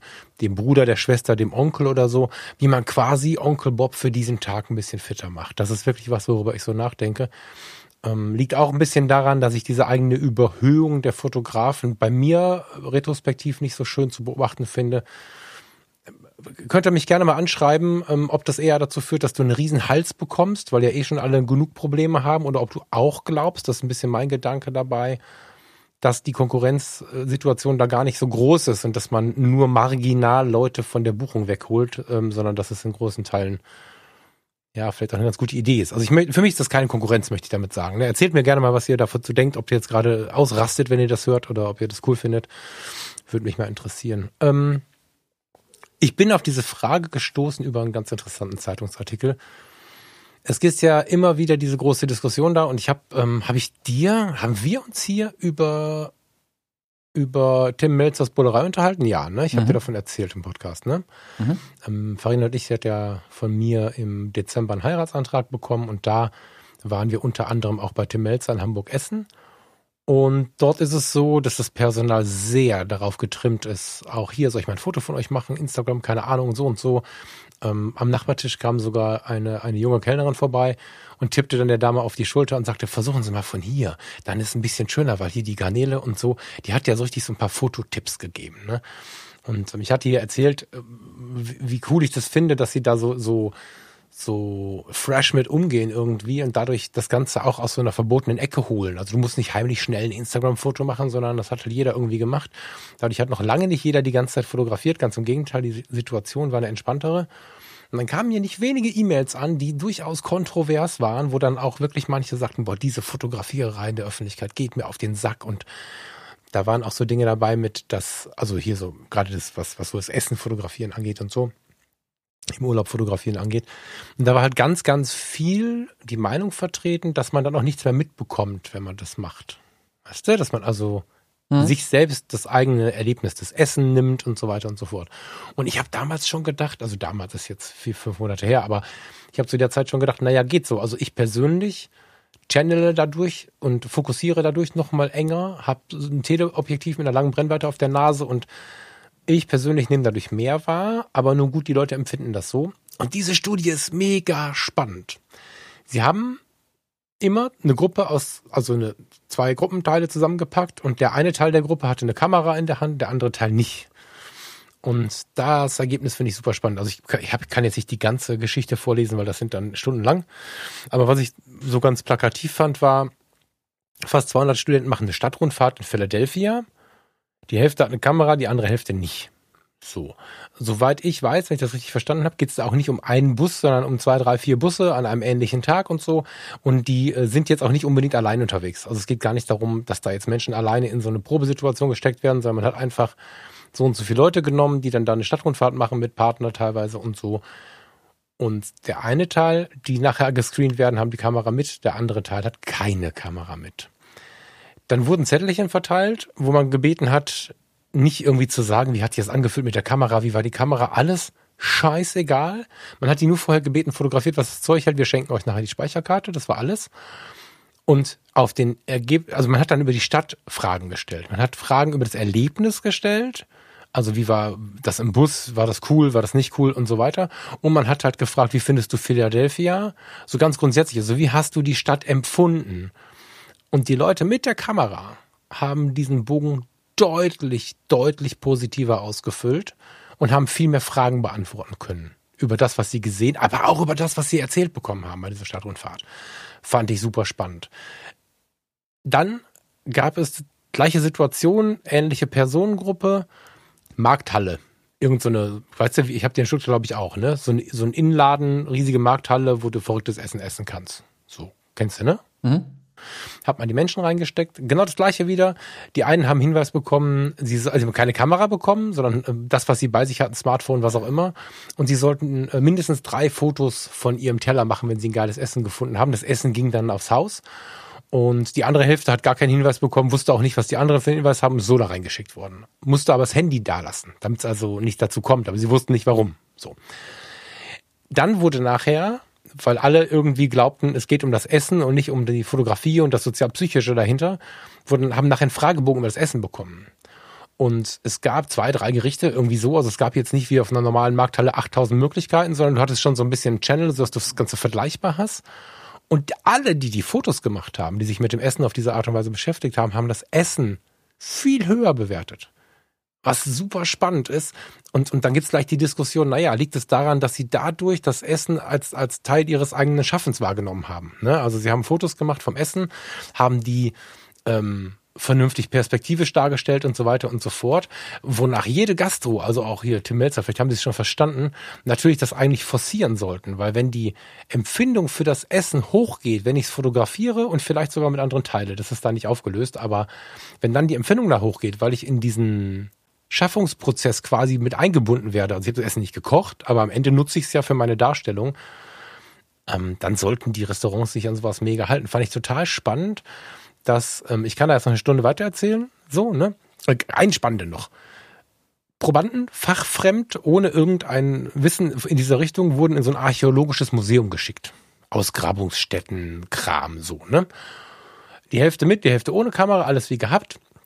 Nur hatten die so Blickrichtungsbrillen auf, diese, weißt du, wo so eine kleine Kamera drin ist und wo man dann aber die Augen, die Pupillen sehen, also wo man sehen kann, wo derjenige hinschaut und wie lange er irgendwo hinschaut und so.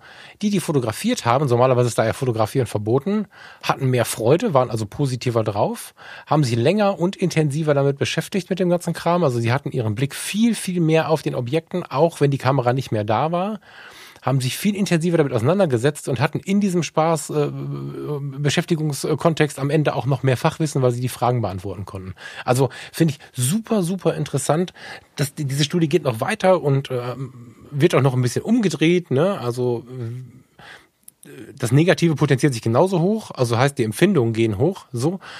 Aber das, das ist unfassbar spannend, finde ich. Und wenn es dann an die Kritiker geht, das sind immer die Begleitpersonen ohne Kamera, die sich dann natürlich zurückgesetzt fühlen. Wenn beide eine Kamera haben, haben sie nachher einen schöneren Urlaub, ein schöneres Essen, einen schöneren Museumsbesuch. Und das fand ich wirklich interessant. Eigentlich liegt es nahe und wir haben auch in der Urlaubsfotografie so ähnlich schon mal gesprochen.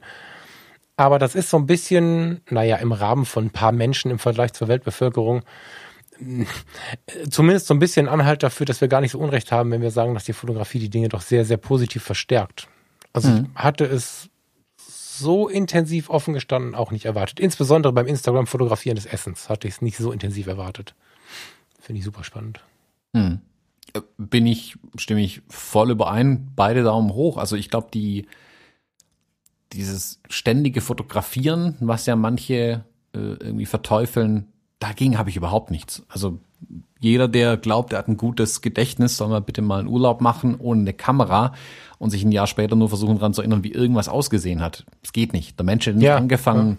Bilder ja. zu malen, wenn wir so ein tolles Gedächtnis hätten, wie manche Menschen glauben, dass sie haben. Haben wir nicht. Wir brauchen Bilder, um uns an Dinge zu erinnern. Das macht es viel leichter, das macht die Erinnerung lebendiger auf jeden Fall und schöner. So, Punkt. Stimme ich voll überein. Und ich glaube auch, dass dieses ähm, Fotografieren von den Dingen tatsächlich auch einen positiven Einfluss auf das Erlebnis hat. Ich habe eine eigenartige Parallele vielleicht, aber ich habe kürzlich ein Buch gelesen, habe irgendwie, keine Ahnung, eine Passage von 10, 12 Seiten irgendwie, glaube dreimal gelesen, habe es noch immer nicht so ganz gerafft, was ich eigentlich äh, rausziehen wollte aus dem Buch, habe mir es dann zusammenkopiert in einem kleinen Textdokument, ein bisschen anders aufgebaut habe es noch immer nicht so im Gehirn gehabt, wie ich es haben wollte und habe dann am Ende einfach Stift und Papier zur Hand genommen und es mir kurz rausgeschrieben mit Stift und Papier und bing mhm. war es in der Birne und hat funktioniert. Mhm. Es macht vielleicht wenig Sinn, im Urlaub jedes Mal Stift und Papier auszupacken und eine schöne Strandpromenade zu zeichnen. Ist auch schwierig, gebe ich zu. Ähm, Bilder sind hier aber ein adäquates Mittel, glaube ich, weil dieses sich damit befassen, also dieses Fotografieren, der Prozess des Fotografierens natürlich anders im Gehirn ankommt, so Punkt. Ähm, und dann bleibt es auf jeden Fall in, auf jeden Fall intensiver gespeichert, vermutlich in beide Richtungen, wenn es richtig mies ist, auch das. Und genauso kann auch die Erinnerung, wenn sie abgerufen wird, lebendiger, lebhafter ähm, und positiver dann auch sein. Also ich glaube, deswegen wird, werden die wenigsten Restaurants es verteufeln, dass die Leute ihr Essen fotografieren oder die am, im Urlaub wird niemand sagen, fotografiere hier nichts. Wo ich halt immer ein bisschen das Fragezeichen hinmache, ist die Veröffentlichung aller Dinge, dass es nur auf Instagram stattfindet. Ich freue mich, dass die Leute das fotografieren. Dagegen habe ich überhaupt gar nichts. Aber ich, der Veröffentlichungsteil, das Nachgestellte, äh, nach, Nachgelagerte so, ähm, da bin ich ein bisschen, ja, da weiß ich nicht so richtig, was ich davon halten soll. Ich bin da ja auch ich habe früher auch im Prinzip fast alles auf Instagram gestellt, das ist aber ein paar Jahre her mittlerweile, ähm, sehe ich nicht mehr so als, ich finde es ein bisschen schade, wenn es nur, wenn es nur darum geht und nicht um das sich selbst erinnern. Klar, die Leute gucken sich auch ihre eigenen Bilder auf Instagram wieder an, als eigenes Fotoalbum, auch cool, die sich aber auch meiner Meinung nach anders machen. Es darf halt nicht um die, die Jagd nach den Likes gehen, sondern eben um das Befassen mit der Sache, um das im Moment sein. Nur weil, nur weil ich fotografiere, heißt es noch lange nicht, dass ich den Moment nicht mitnehmen kann. Also du hast gerade so was wie Ausstellungen und Museen gesagt, das sollte ich vielleicht auch mal den, das Auge vom Besucher mal wegnehmen und es mal wirklich angucken.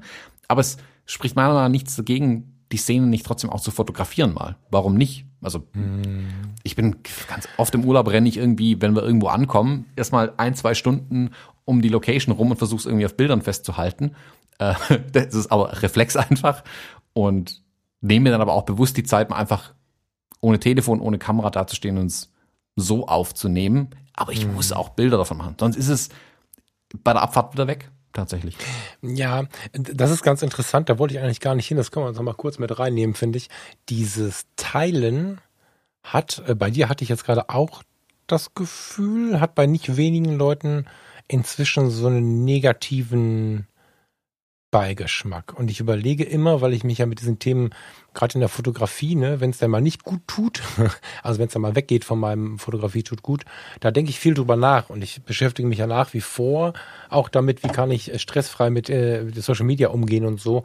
Und als Fotograf, der seine fotografischen Ergebnisse teilen möchte, halte ich es für sehr, sehr schlau, das ziemlich ganzheitlich zu leben. Also auch die Alltagsfotografie mit reinzunehmen und beobachte dieses naja, die einen teilen wie die Verrückten und dadurch gibt es eine Gegenbewegung, wie, wie es für alles eine Gegenbewegung gibt, sobald etwas viel passiert, so. Und dass dieses Teilen und, und, und Likes sammeln nicht relativiert wird, sondern so ein bisschen, ich sag mal, ich sag mal vorsichtig verteufelt wird, das beobachte ich ein bisschen kritisch, muss ich gestehen, weil wenn ich persönlich, mh, mm, wir haben uns jetzt über den Bully unterhalten, Nächste Woche bekomme ich plötzlich einen Auftrag, mit dem ich nicht gerechnet habe, den kann ich auch abwickeln. Das ist alles cool und irgendwie komme ich zu diesem rostigen Bus. Ich schwöre dir, ich werde das mit euch teilen. Und ich weiß nicht, ob da nicht manchmal zu rigoros einfach und zu wenig differenziert gedacht wird. Ähm, so, ich kann jeden Influencer verstehen, der die Dinge teilt um damit irgendwie auch zu seinem Ziel zu kommen, weil ob ich dem zuschaue, ist ja meine eigene Entscheidung. Ich kann aber auch jeden verstehen, der seine Freude teilt, weil es ist ein soziales Netzwerk und nur weil wir da auch unschöne Dinge erleben, es bleibt ein soziales Netzwerk. Und wenn ich dir, euch, meinen Freunden, den Hörern, Kumpels, ich will das ja gar nicht so aufsplitten, ne? der Hörer kann auch ein Freund sein, aber dieses, dieses ganze Followertum, was es da gibt, wenn ich dann jetzt mit euch teilen möchte, dass wir es geschafft haben, irgendwie so einen Bus zu bekommen, dann wird es äh, vom Kauf über die, über die, all diese Wege, wird es äh, Fotos geben, die ich mit euch teile. Und das ist für mich was sehr, sehr Positives. Und auch die Likes sind für mich erstmal was Positives. Nur weil sie irgendein ähm, Gewinnzentrum im Gehirn an, ansteuern. Das wird manchmal so als der große Gewinn und die große Erkenntnis gesehen, dass es ja eh nur irgendein Gefühl ist. Darauf basiert aber das gesamte Leben. Also ich habe diese Erkenntnis noch nie verstanden, wenn die Leute sagen, ja, das ist ja nur, das ist ja nur, dass diese Likes irgendwelche Drogen ausschütten. Alles, was schön ist, schüttet diese Drogen aus. Und nichts anderes sagen diese Untersuchungen, die wir da schon mal so ein bisschen anprangern, ne, so dass, dass wir drücken da, also die, was ja dann auch eine, eine Suchtgefahr innehält. Wir sagen nichts anderes, außer uns, wir mögen das, wenn wir ein Like bekommen. Und wenn du jetzt 1000 Likes hast, oder nehmen wir mal eine realistische Zahl im Durchschnitt, wenn du 100 Likes auf dem Foto hast, dann kannst du davon ausgehen, dass es mal 20 und mal 50 Leute sind, vielleicht auch mal 80, die sich mit dem Foto wirklich beschäftigt haben, das angeschaut haben und drauf getippt haben, weil sie es schön fanden. Und selbst wenn es nur 20 waren, es ist immer noch eine kleine Schulklasse. Und aus diesen Gründen möchte ich eigentlich das Teilen, das Verbreiten, das ähm, Hochladen, das, das dauert eine Sekunde, wenn du geübt bist, möchte ich nicht verteufeln. Ich genieße das sehr und, und ähm, hinterfrage das viel und sehe so eine gewisse Jagd aufgrund von Unwissen auf die Dinge. Ne? Die Leute hören irgendwie, das macht im Gehirn dieses und jenes und finden es schlimm. Das macht jeder Gruß auf der Straße aber auch. Wenn, wenn, wenn du und ich jetzt durch Kirchheim gehen oder durch Ratingen gehen und wir treffen fünf oder sechs alte Freunde, die uns einfach grüßen und sagen schönen Tag noch und so, dann macht es genau das Gleiche und das wird sogar noch verstärkt, wenn wir jemanden dabei haben. Deswegen habe ich uns beide jetzt mal genommen, weil man dann ja auch dargestellt wird. Das ist ganz unterbewusst. Da kannst du noch so eine coole Socke sein. Das passiert halt im Gehirn. Deswegen finde ich es überhaupt nicht schlimm, dieses Teilen. Da möchte ich echt jetzt mal quasi eine Lanze für brechen. Das, ähm, ja, ich bin da kein Freund von, dass ähm, Social Media im Allgemeinen und auch dieses Teilen und Liken so verteufelt wird. Das ist nichts anderes als Menschen auf der Straße treffen, Menschen Fotos auf der Straße zeigen. Genau das Gleiche. Ich habe nichts gegen äh, die Sachen teilen mit anderen, daran Spaß zu haben. Das ist eine super Sache. Dafür ist Social Media auch toll und ich habe ganz viele Leute, mit denen ich eigentlich fast nur noch über Social Media in Kontakt bin und mhm. die einen Großteil ihrer Informationen über mich aus den Social Media Kanälen ziehen, weil sie da so ein bisschen mhm. Einblick haben in das, was ich äh, Einblick haben in das, was ich tue. Mhm. Alles super. Was ich nicht gut finde, ist, wenn ich es deswegen mache. Also wenn ich fotografiere, um die Likes zu bekommen, wenn ich mehr an den Likes als an der Sache oder an der Fotografie interessiert bin, mhm. ähm, dann wird es zum Problem. Das ist das, was ich meine. Also genau, dann nicht Social Media abschalten, sondern ein bisschen drüber nachdenken, was man da tut. Ja, weißt du? warum also, tue ich's? Genau, das äh, nicht, warum tue ich's? Genau. nichts gegen Social Media generell. Aber warum ja. tue ich es? Das ist bei wie bei so vielen Sachen spricht auch nichts gegen äh, abends hinsetzen mit Freunden ein Bier oder zwei trinken. Ja, äh, wobei, ich, warte kurz, lieber aber, Thomas, es stimmt nicht so ganz. Ne? Also das ist äh, vielleicht trotzdem noch ein Stück weit ein Holzweg, weil wenn du wenn du als Fotograf wen auch immer, ich wollte jetzt gerade ein Beispiel konkret, wir nehmen jetzt mal irgendwen, der dich wirklich inspiriert. Den fotografierst du. Das möchtest du dann auch zeigen. Das ist die natürlichste aller Reaktionen, wenn wir etwas erschaffen haben. Man möchte das der Welt zeigen. Wäre komisch, wenn nicht. Das wäre eher bedenklich. Da müsste man eher drüber nachdenken, was für ein Problem da besteht. Und wenn du das dann gezeigt hast, hast du es zu einem Teil ja auch fotografiert, um es zu zeigen. Und am Ende sind die Likes ja die, die es angeschaut haben. Daher siehst du, du hast es geschafft. Was spricht eigentlich dagegen, von der super inspirierenden Personenfotografie mit ganz viel Fachwissen zu übertragen auf einen geilen Teller. Gestern Abend gab es bei uns Summer Rolls, die habe ich natürlich auch äh, geinstagrammt.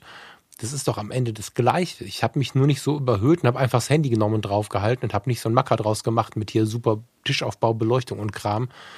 Ist es nicht vielleicht wieder auch so ein Ding, dass wir meinen, mit den einen Dingen besser zu sein als die anderen? Dass wir, also höre ich da nicht auch ein bisschen raus, vielleicht auch nicht nur in dir, sondern in vielen anderen Stimmen, dass wenn ich ein Foto mit einer professionellen Kamera und als toller Profi mache, dass ich da das dafür erschaffen darf, dass wir es zeigen wollen, wenn aber der Mensch, der von der Fotografie vielleicht nicht inspiriert ist, aber von dem Essen, der sich Instagram Hashtag irgendwas Filter da drauf geladen hat, ist es nicht der gleiche Beweggrund am Ende? Hm, da kann ich jetzt nicht ganz folgen, wenn ich ehrlich bin. Also ich, ich versuche es kurz zusammenzufassen, was du gesagt hast. Ob es okay ist, wenn ich als Profi oder die, wir, die Profis in Anführungszeichen, die Fotografen, Amateure zähle ich jetzt mal genauso, die mit ähm, richtigen Kameras, auch schon schwierig, die, die mit richtigen Kameras bei denen wäre es okay und die, die es nur mit dem Telefon machen, da wäre es nicht okay. Habe ich das so richtig nee, verstanden? Ja, du, ja du, du sagtest ja gerade, ich versuche es mal kürzer zu machen, du sagtest ja gerade, dass wenn du nur dafür, wenn du es nur, da, nur dafür machst, um es zu veröffentlichen, so ungefähr. Sowas ähnliches hast nee, du Nee, nee, nicht um es also zu veröffentlichen. Das ausklammern, nur für die Likes. Nur für die Veröffentlichung ist bei mir nochmal Ja, aber nur für die Likes ist total normal. Das ist nur ein falscher Fokus. Wenn du in deiner Ausstellung bist, wir, ich, ich schwöre es dir, wir machen eine Ausstellung in, in, nicht in Kirchheim, wir machen eine geilere Ausstellung. Wir machen eine Ausstellung in Berlin auf so einem Kunstfestival und du bekommst einen Raum. Vielleicht bekommen wir auch einen. Streifen der Mitte, Thomas Falk. Wir bekommen einen Raum, sodass wir uns gegenseitig beobachten können. Ich schwöre dir, wenn wir unsere, wenn wir auch solche Pupillenbrillen, so, ich weiß nicht, wie die Dinger heißen, aufbekommen würden, wir werden sehr stark darauf achten, in dem Fall, weil wir die Möglichkeit haben, wer, aber auch wie viele Leute sich unsere Bilder wirklich angucken. Und es wird uns zutiefst frustrieren, wenn die Menschen da sind, mit uns labern, aber keiner guckt. Oder auch vielleicht wie lange wir gucken, wobei das sehen wir beim Like natürlich nicht. Das heißt, dieses Anschauen, Likes ist ja nicht mehr als habe ich gesehen. Und ich möchte einfach nur gerade mal in Relation stellen, ist es nicht normal, dass wir die Dinge zeigen wollen? Weil wenn wir ein professionelles Foto machen und teilen das jetzt nicht in der Story, sondern um mal bei Instagram zu bleiben, in unserem Feed, dann hast du da ein geiles Porträt. Dann liken die Menschen das, du siehst auch, wer das liked und so weiter und so fort. Hm ist es nicht genau der gleiche Grund, weil da ist es ja okay. Wir fotografieren zu einem großen Anteil, um das, was wir getan haben, was uns inspiriert, anderen Leuten zu zeigen. Der Prozess schließt sich nach hinten hin ab, wenn Menschen das dann konsumieren, was wir da tun. Das ist der normale der normale Weg. Wenn wir sagen, wir fotografieren nur für die Schublade, kann das manchmal so sein. Auf Dauer muss man dann aber auch überlegen, ob da irgendwie alles cool ist, weil das eigentlich nicht physiologisch ist. Jetzt fotografieren wir, um es Leuten zu zeigen. Ob es die Katze ist oder die große Kunst, ist da mal dahingestellt. Warum ist der Switch denn dann immer wieder so diskutiert, wenn ich das Gleiche tue? Also fotografieren, um es zu zeigen von meinem Kaffeebecher, von meinem Bulli auf Bali oder von meinem tollen MacBook. Ja, dass, dass ich mir dann endlich nach dem Studium, weil ich jetzt einen vernünftigen Job leisten konnte oder weil ich mit 22 Papa überreden konnte. Das ist nicht mein Denken, aber es gibt Menschen, die das so empfinden. Und warum wird da so ein Unterschied gemacht? Ich bin da nicht cool mit, dass, dass da so bewertet wird. Ich finde Bewertungen nicht cool. Und gerade deswegen sollte man nicht auf die Likes achten wenn man Bewertungen nicht gut findet. Ich bin voll bei dir. Ich fotografiere, also ich fotografiere viel für die Kiste, das habe ich schon ein paar Mal gesagt, die Dinge, die ich nie zeige irgendwie, weil ich einfach sage, das sind meine Bilder, Punkt. Ähm, ich fotografiere auch Sachen, wo keine Ahnung, wo manche sagen warum zeigst du das nicht? Das sind doch gute Bilder. Ja, aber nee, ist halt so. Das zeige ich halt nicht so. Fertig. Ähm, klar pflege ich auch mein Instagram. Das ist bei uns, glaube ich, aber auch ein bisschen differenzierter zu sehen, weil wir eine andere Außendarstellung haben ein Stück. Also Instagram ist ja für uns nicht nur, hey, guck mal meine Homies von früher, hier mache ich ein paar Sachen. Wir sprechen ja ein gewisses Publikum an. Deswegen klammer ich mal mein Instagram da auch ganz bewusst aus.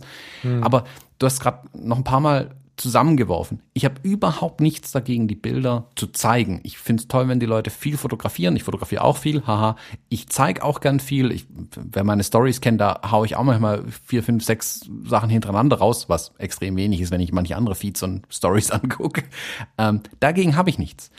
Ähm, bewerte aber meine Bilder nicht anhand dessen, ob sie jemand geliked hat oder nicht. Die Zahl ist mir völlig wurscht so. mittlerweile. Darum ja, geht's mir. Vielen Dank. Ja, das genau. ist jetzt aber in der Differenzierung dann auch, weil dann sind wir ja wieder woanders. Ich meine, die, wir haben ja leider, wir können in die Insights gucken, wenn wir den entsprechenden Account haben, aber Okay, das ist nochmal ein bisschen differenzierter, genau. dass du, du meinst, dass du nicht verteufelst, wenn zu wenig Likes da sind. Genau, und, und ich finde es schade, wenn die Leute dann einen schönen Moment fotografieren. Sie sitzen da, also kürzlich erst gesehen, das habe ich dann jemandem erklärt, jemand fotografiert ein Pärchen, ähm, die im Sonnenuntergang sitzen. Schönes Bild, tolle Erinnerung, ganz klasse. Weil aber keine Gesichter in dem Bild zu erkennen sind und Instagram wohl dachte, das sind keine Menschen, ist das Bild nicht so gut verteilt worden, hat entsprechend hm. weniger Random Likes abbekommen und dann war so dieses, oh, das Bild hat gar nicht so viele Likes bekommen. Das ist doch scheißegal, der Moment war doch schön. Ja, also, ja, ja, ja. Und die Verbindung muss man meiner Meinung nach auflösen. Deswegen bin ich immer so vehement gegen die Likes. Nicht gegen das Zeigen, nicht gegen aber das dann, Teilen. Aber dann vielleicht drehen wir es ein bisschen. Ich bin nämlich gerade für die Likes, aber nicht dafür, sich für wenig Likes demotivieren zu lassen. Und das Problem Schönes, entsteht halt bei ganz, ganz vielen leider. Genau, und das ist wieder das, ich rede immer wieder differenziertes Denken. Ich habe bei Instagram aktuell zwei kleine Mini-Shootings in Ausschnitten online. Also ich habe ganz viele, aber ganz oben liegen gerade zwei Mini-Shootings. Einmal ganz oben dieser Tage, wenn das Ding gleich online geht, heute auch noch, ganz oben die Charlotte, ähm, eine Dreier-Serie, also es sind Nee, das ist eine Dreier-Serie und darunter liegen drei Fotos, wo aber, äh, wo du swipen kannst, wo du insgesamt, weiß ich nicht, da liegen immer so zwei, drei, vier Fotos drunter. Die habe ich mehr oder weniger zusammen hochgeladen und zu anderen Uhrzeiten. Und ähm, inzwischen gleicht sich das ein bisschen an, sehe ich gerade. 310, 100, nee, 310, 150, 230. Die differieren in den Likes sehr. Und jetzt habe ich ähm, das Gefühl bekommen, nicht weil ich irgendein Bild besser finde, was weniger geliked wurde oder so, sondern ich habe das Gefühl bekommen, dass das mit der Uploadzeit beziehungsweise mit der Tatsache, dass ich dreimal zugleich hochgeladen habe, zusammenhängt. Und habe dann versucht rauszufinden, ist das erste Foto von dem Dreierblock das, was am meisten Likes bekommt oder das letzte? Und habe dann parallel mal so ein bisschen rumgefragt und rumgezeigt und auch schon mal angeschrieben, hör mal, wenn du den Dreierblock anschaust, ähm, wo würdest du am ehesten liken und so, nicht um mir einen Applaus zu holen, so, sondern um diese, um diese Verteilmechanismen zu verstehen. Ich habe es immer noch nicht verstanden, aber es scheint, ähm, es ist nicht logisch, weil die mit den wenigsten Likes sind niemals die, die am wenigsten gefeiert werden. So, das heißt, die direkte Bewertung anhand der Like-Zahl, davon rate ich ab. Wenn du jetzt ein Foto hast, wo dann gar keine Likes kommen oder richtig krass wenige, dass das enttäuschend ist, ist menschlich, weil du da relativ schlecht die Emotionen ausschalten kannst. Aber ich habe da Bilder bei, auch bei Instagram, die nicht hoch bewertet wurden oder die nicht viel geliked wurden, obwohl ich richtig geflasht von denen bin. Und das geht auch nicht weg, nur weil es keiner also bewertet hat. Also wenn du davon gehst, davon ausgehst, wie viele Leute sich demotivieren lassen, weil sie wenig Likes hatten, dann bin ich zu 100 Prozent bei dir. Ich bin nur dagegen, die Motivation von Likes zu verteufeln. Das ist, sind für mich zwei verschiedene Paar Schuhe. Nee, nicht die Intensität, weil ob du 150 oder 300 Likes hast oder 5000 Likes hast, das ist alles geil. Wenn du 15 Likes hast, jetzt, gut, wenn du nur 200 Follower hast, hast du natürlich nur 15 Likes. Aber bei so einer leicht vierstelligen Followerzahl sind 15 Likes, die habe ich halt auf diesen weißen Bildern, wenn ich mal irgendwas zeichnen wollte und es gibt ein weißes Bild. Das ist halt, ähm, dass das dann auch demotiviert, ist jetzt in der, in der direkten, das ist halt menschlich. Genau. Ja. Und das, so.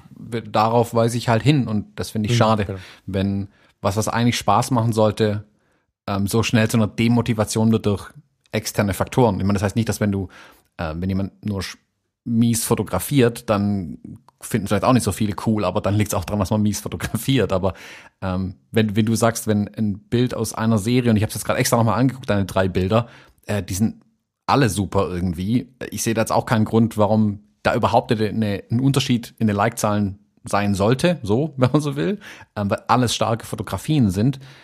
Und das Problem ist halt, wenn du sagst, dass die Leute sollen sich gerne durch Likes motivieren lassen, kann ich das schon nicht gut finden, weil das für mich die andere Seite der Medaille ist halt, dass es dann automatisch durch ein Ausbleiben der Likes demotiviert werden. Weil wenn sie, ja, wenn, wenn, du einmal, ich, ich guck mal, das ist ganz, ganz, ganz toll, wenn das Lob ausbleibt, bleibt das Lob aus. Und da, da will ich halt drauf hin, das ist, da sollte man vorsichtig ist, sein. Leute lassen ja. sich da halt sehr, sehr schnell beeinflussen und sehen das auch gar nicht. Die nehmen das überhaupt nicht bewusst wahr, dass da eine Demotivation stattfindet durch das Ausbleiben von Likes und Sachen. Ich bin völlig bei dir. Ich, ich mache es gerade ja mit YouTube zum Beispiel auch mit.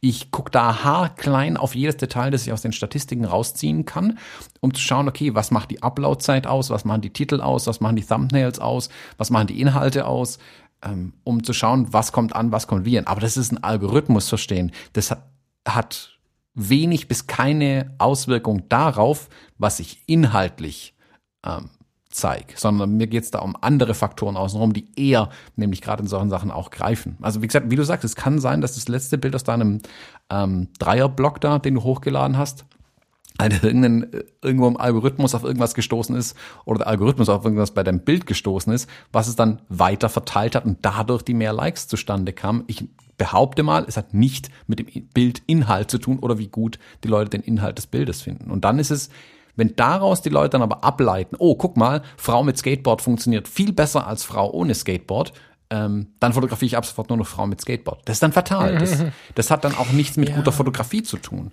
Ähm, nee, total, aber du musst halt, äh, also mein Gedanke geht da halt immer so ein bisschen in diese soziologische Richtung und diese, diese, diese gesellschaftliche Richtung, weil ich einfach versuche, die Dinge zu übersetzen. Also als ich früher Jugendarbeit gemacht habe und äh, irgendwer hat die Bibel ausgepackt, habe ich versucht, jede Situation, über die wir sprechen, ins heutige Leben zu übersetzen, weil ich immer glaube, dass das der einzige Weg ist, die etwas abstrakten Dinge, die jetzt nicht unbedingt stehen, laufen, essen sind, dass man die in stehen, laufen, essen, leben übersetzen sollte. So.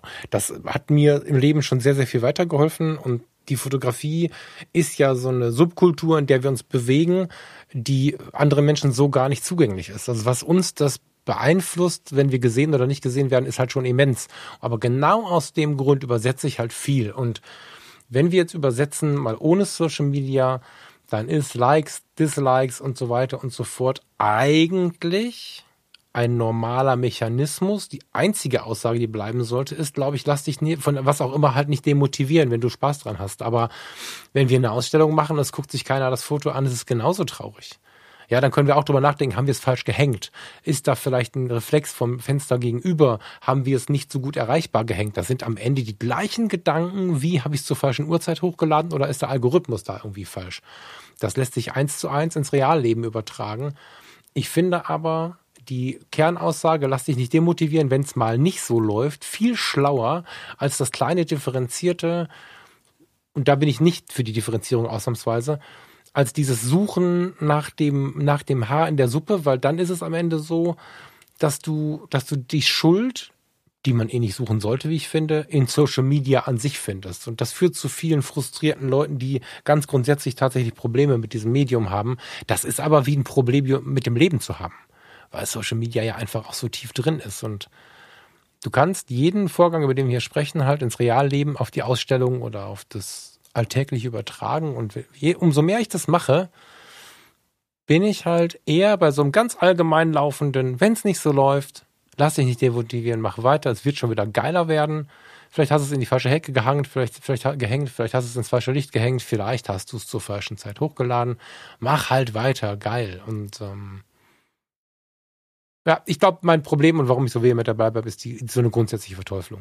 Ich mhm das Problem ist, wenn jemand das, wenn jemand das gut differenzieren kann, also mir, wie gesagt, ich kann es ja auch. Also ich lade meine Sachen ja trotzdem bei Instagram hoch. Das, es wäre jetzt auch ähm, vermessen zu sagen, Instagram ist scheiße und ich habe selber keine Ahnung, wie viele Accounts, auf die ich irgendwas hochlade. Das ist nicht das, was ich sage. Ich mag die Vorsicht mitgeben, ähm, sich davon nicht beeinflussen zu lassen. Dauerhaft täglich, mhm. mehrmals täglich. Wenn du und ich eine Ausstellung machen, eine im Jahr, und wir dann sehen, oh, da kommt kein Mensch, dann ist es völlig okay, frustrierend zu sein, meiner Meinung nach, wenn da keiner kommt und sich das niemand anschaut oder die Bilder auch die, die Leute die Bilder scheiße finden oder wie auch immer.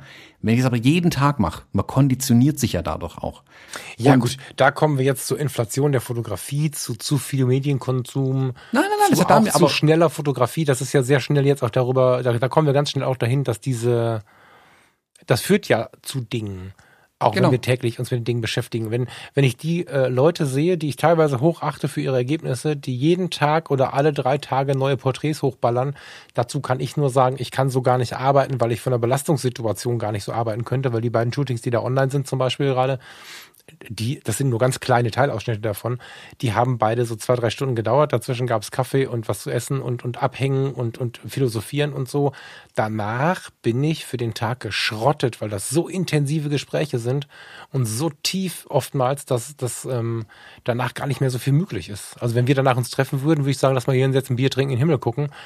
Ähm, wenn ich das jetzt jeden Tag machen würde, würde ich sterben. Was im Umkehrschluss mir die Befürchtung gibt, dass die, die alle zwei, drei Tage neuen Content hinlegen, das nicht in dieser Tiefe machen. Und das mag in Einzelfällen so sein, ich will auch keinen irgendwie verurteilen, aber dann sind wir bei der Inflation, bei dem zu vielen Nutzen und so. Da hast du recht.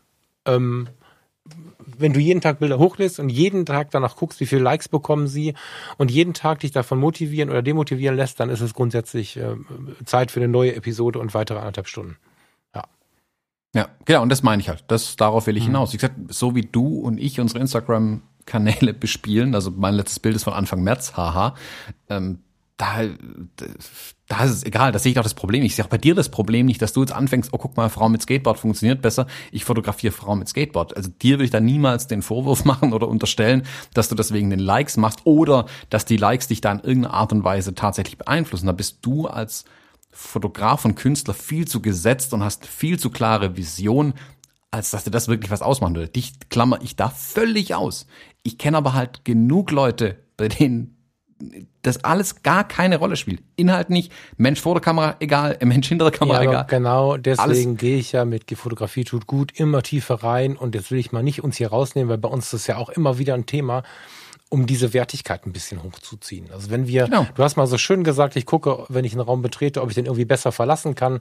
Und ich glaube, das haben wir beide uns so ein bisschen zur Aufgabe gesetzt, mhm. da auch so ein bisschen, ja, nicht die Welt zu verändern, das ist viel zu groß, aber im Kleinen halt dem einen oder anderen was mitzugeben, was ihm äh, gut tut. Genau. By the way, Falk Frasser kommt bei Instagram und Thomas Jones Fotografie bei Instagram. Ähm, ehrlicherweise muss man sagen, dass das Skateboard gar nicht befahren wurde. Es war ein reines Accessoire. Ja, aber also, wie gesagt, wenn man da sehr, ableitet, geil, ja. hast du das Accessoire ab sofort jedes Mal dabei. Also, hm, nee, das ist es ja nicht. Und wie, wie ja. gesagt, das kann man stundenlang ausrollen, das Thema. Und wie gesagt, man muss es halt meiner Meinung nach sehr, sehr differenziert betrachten. Man kann es nicht verallgemeinern. Deswegen versuche ich es so wenig wie möglich zu verallgemeinern und versuche immer so detailliert wie möglich zu sagen, was die Punkte sind, bei denen ich sage, hey, da sollte man sich vielleicht mal drüber nachdenken, einfach mhm. bevor man es tut oder so.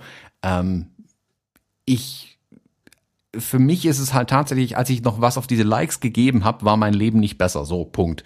Ähm, ich für mich bin viel glücklicher, seitdem mir das eigentlich egal ist.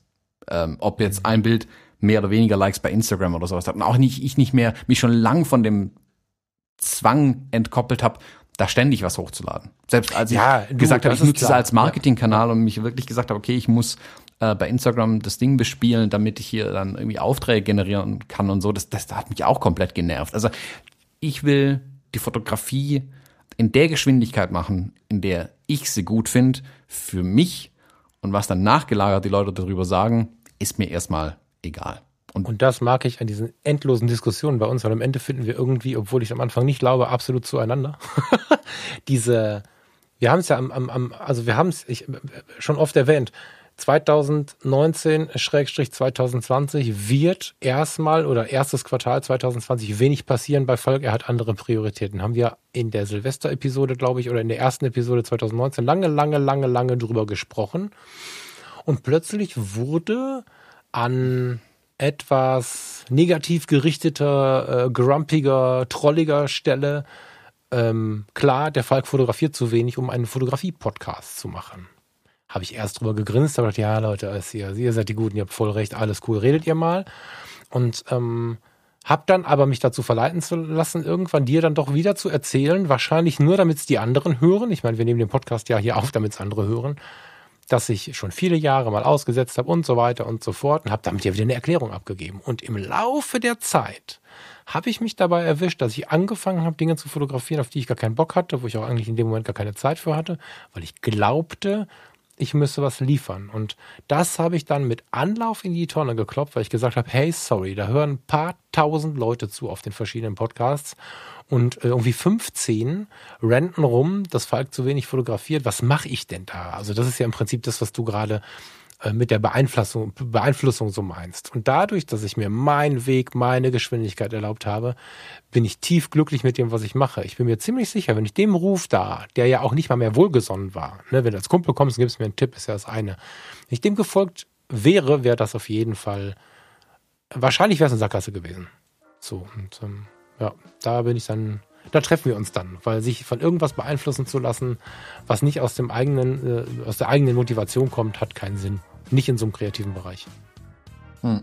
Genau. Und das, ja. das ist ja das, was ich die ganze Zeit versuche zu sagen. Also deswegen darf man es halt nicht zu sehr in einen Topf werfen, sondern muss es ein bisschen auseinanderziehen. Und ja, ich finde nach wie vor auch Fotografie für die eigene Kiste gut. Also bin ich immer noch ein großer Fan davon. Ähm, es gar nicht zu zeigen. Ich finde manche Fotografien finde ich deswegen vielleicht sogar gut, weil sie keiner kennt. mein Bild kann nur ich sehen. Ja. Mm, gut. Ja, ist, äh, ja, also ich fange, sonst müssen wir eine neue Episode machen. Wir können, wir können irgendwann mal über geheime Fotografie sprechen tatsächlich. Ist vielleicht eine ganz gute Idee.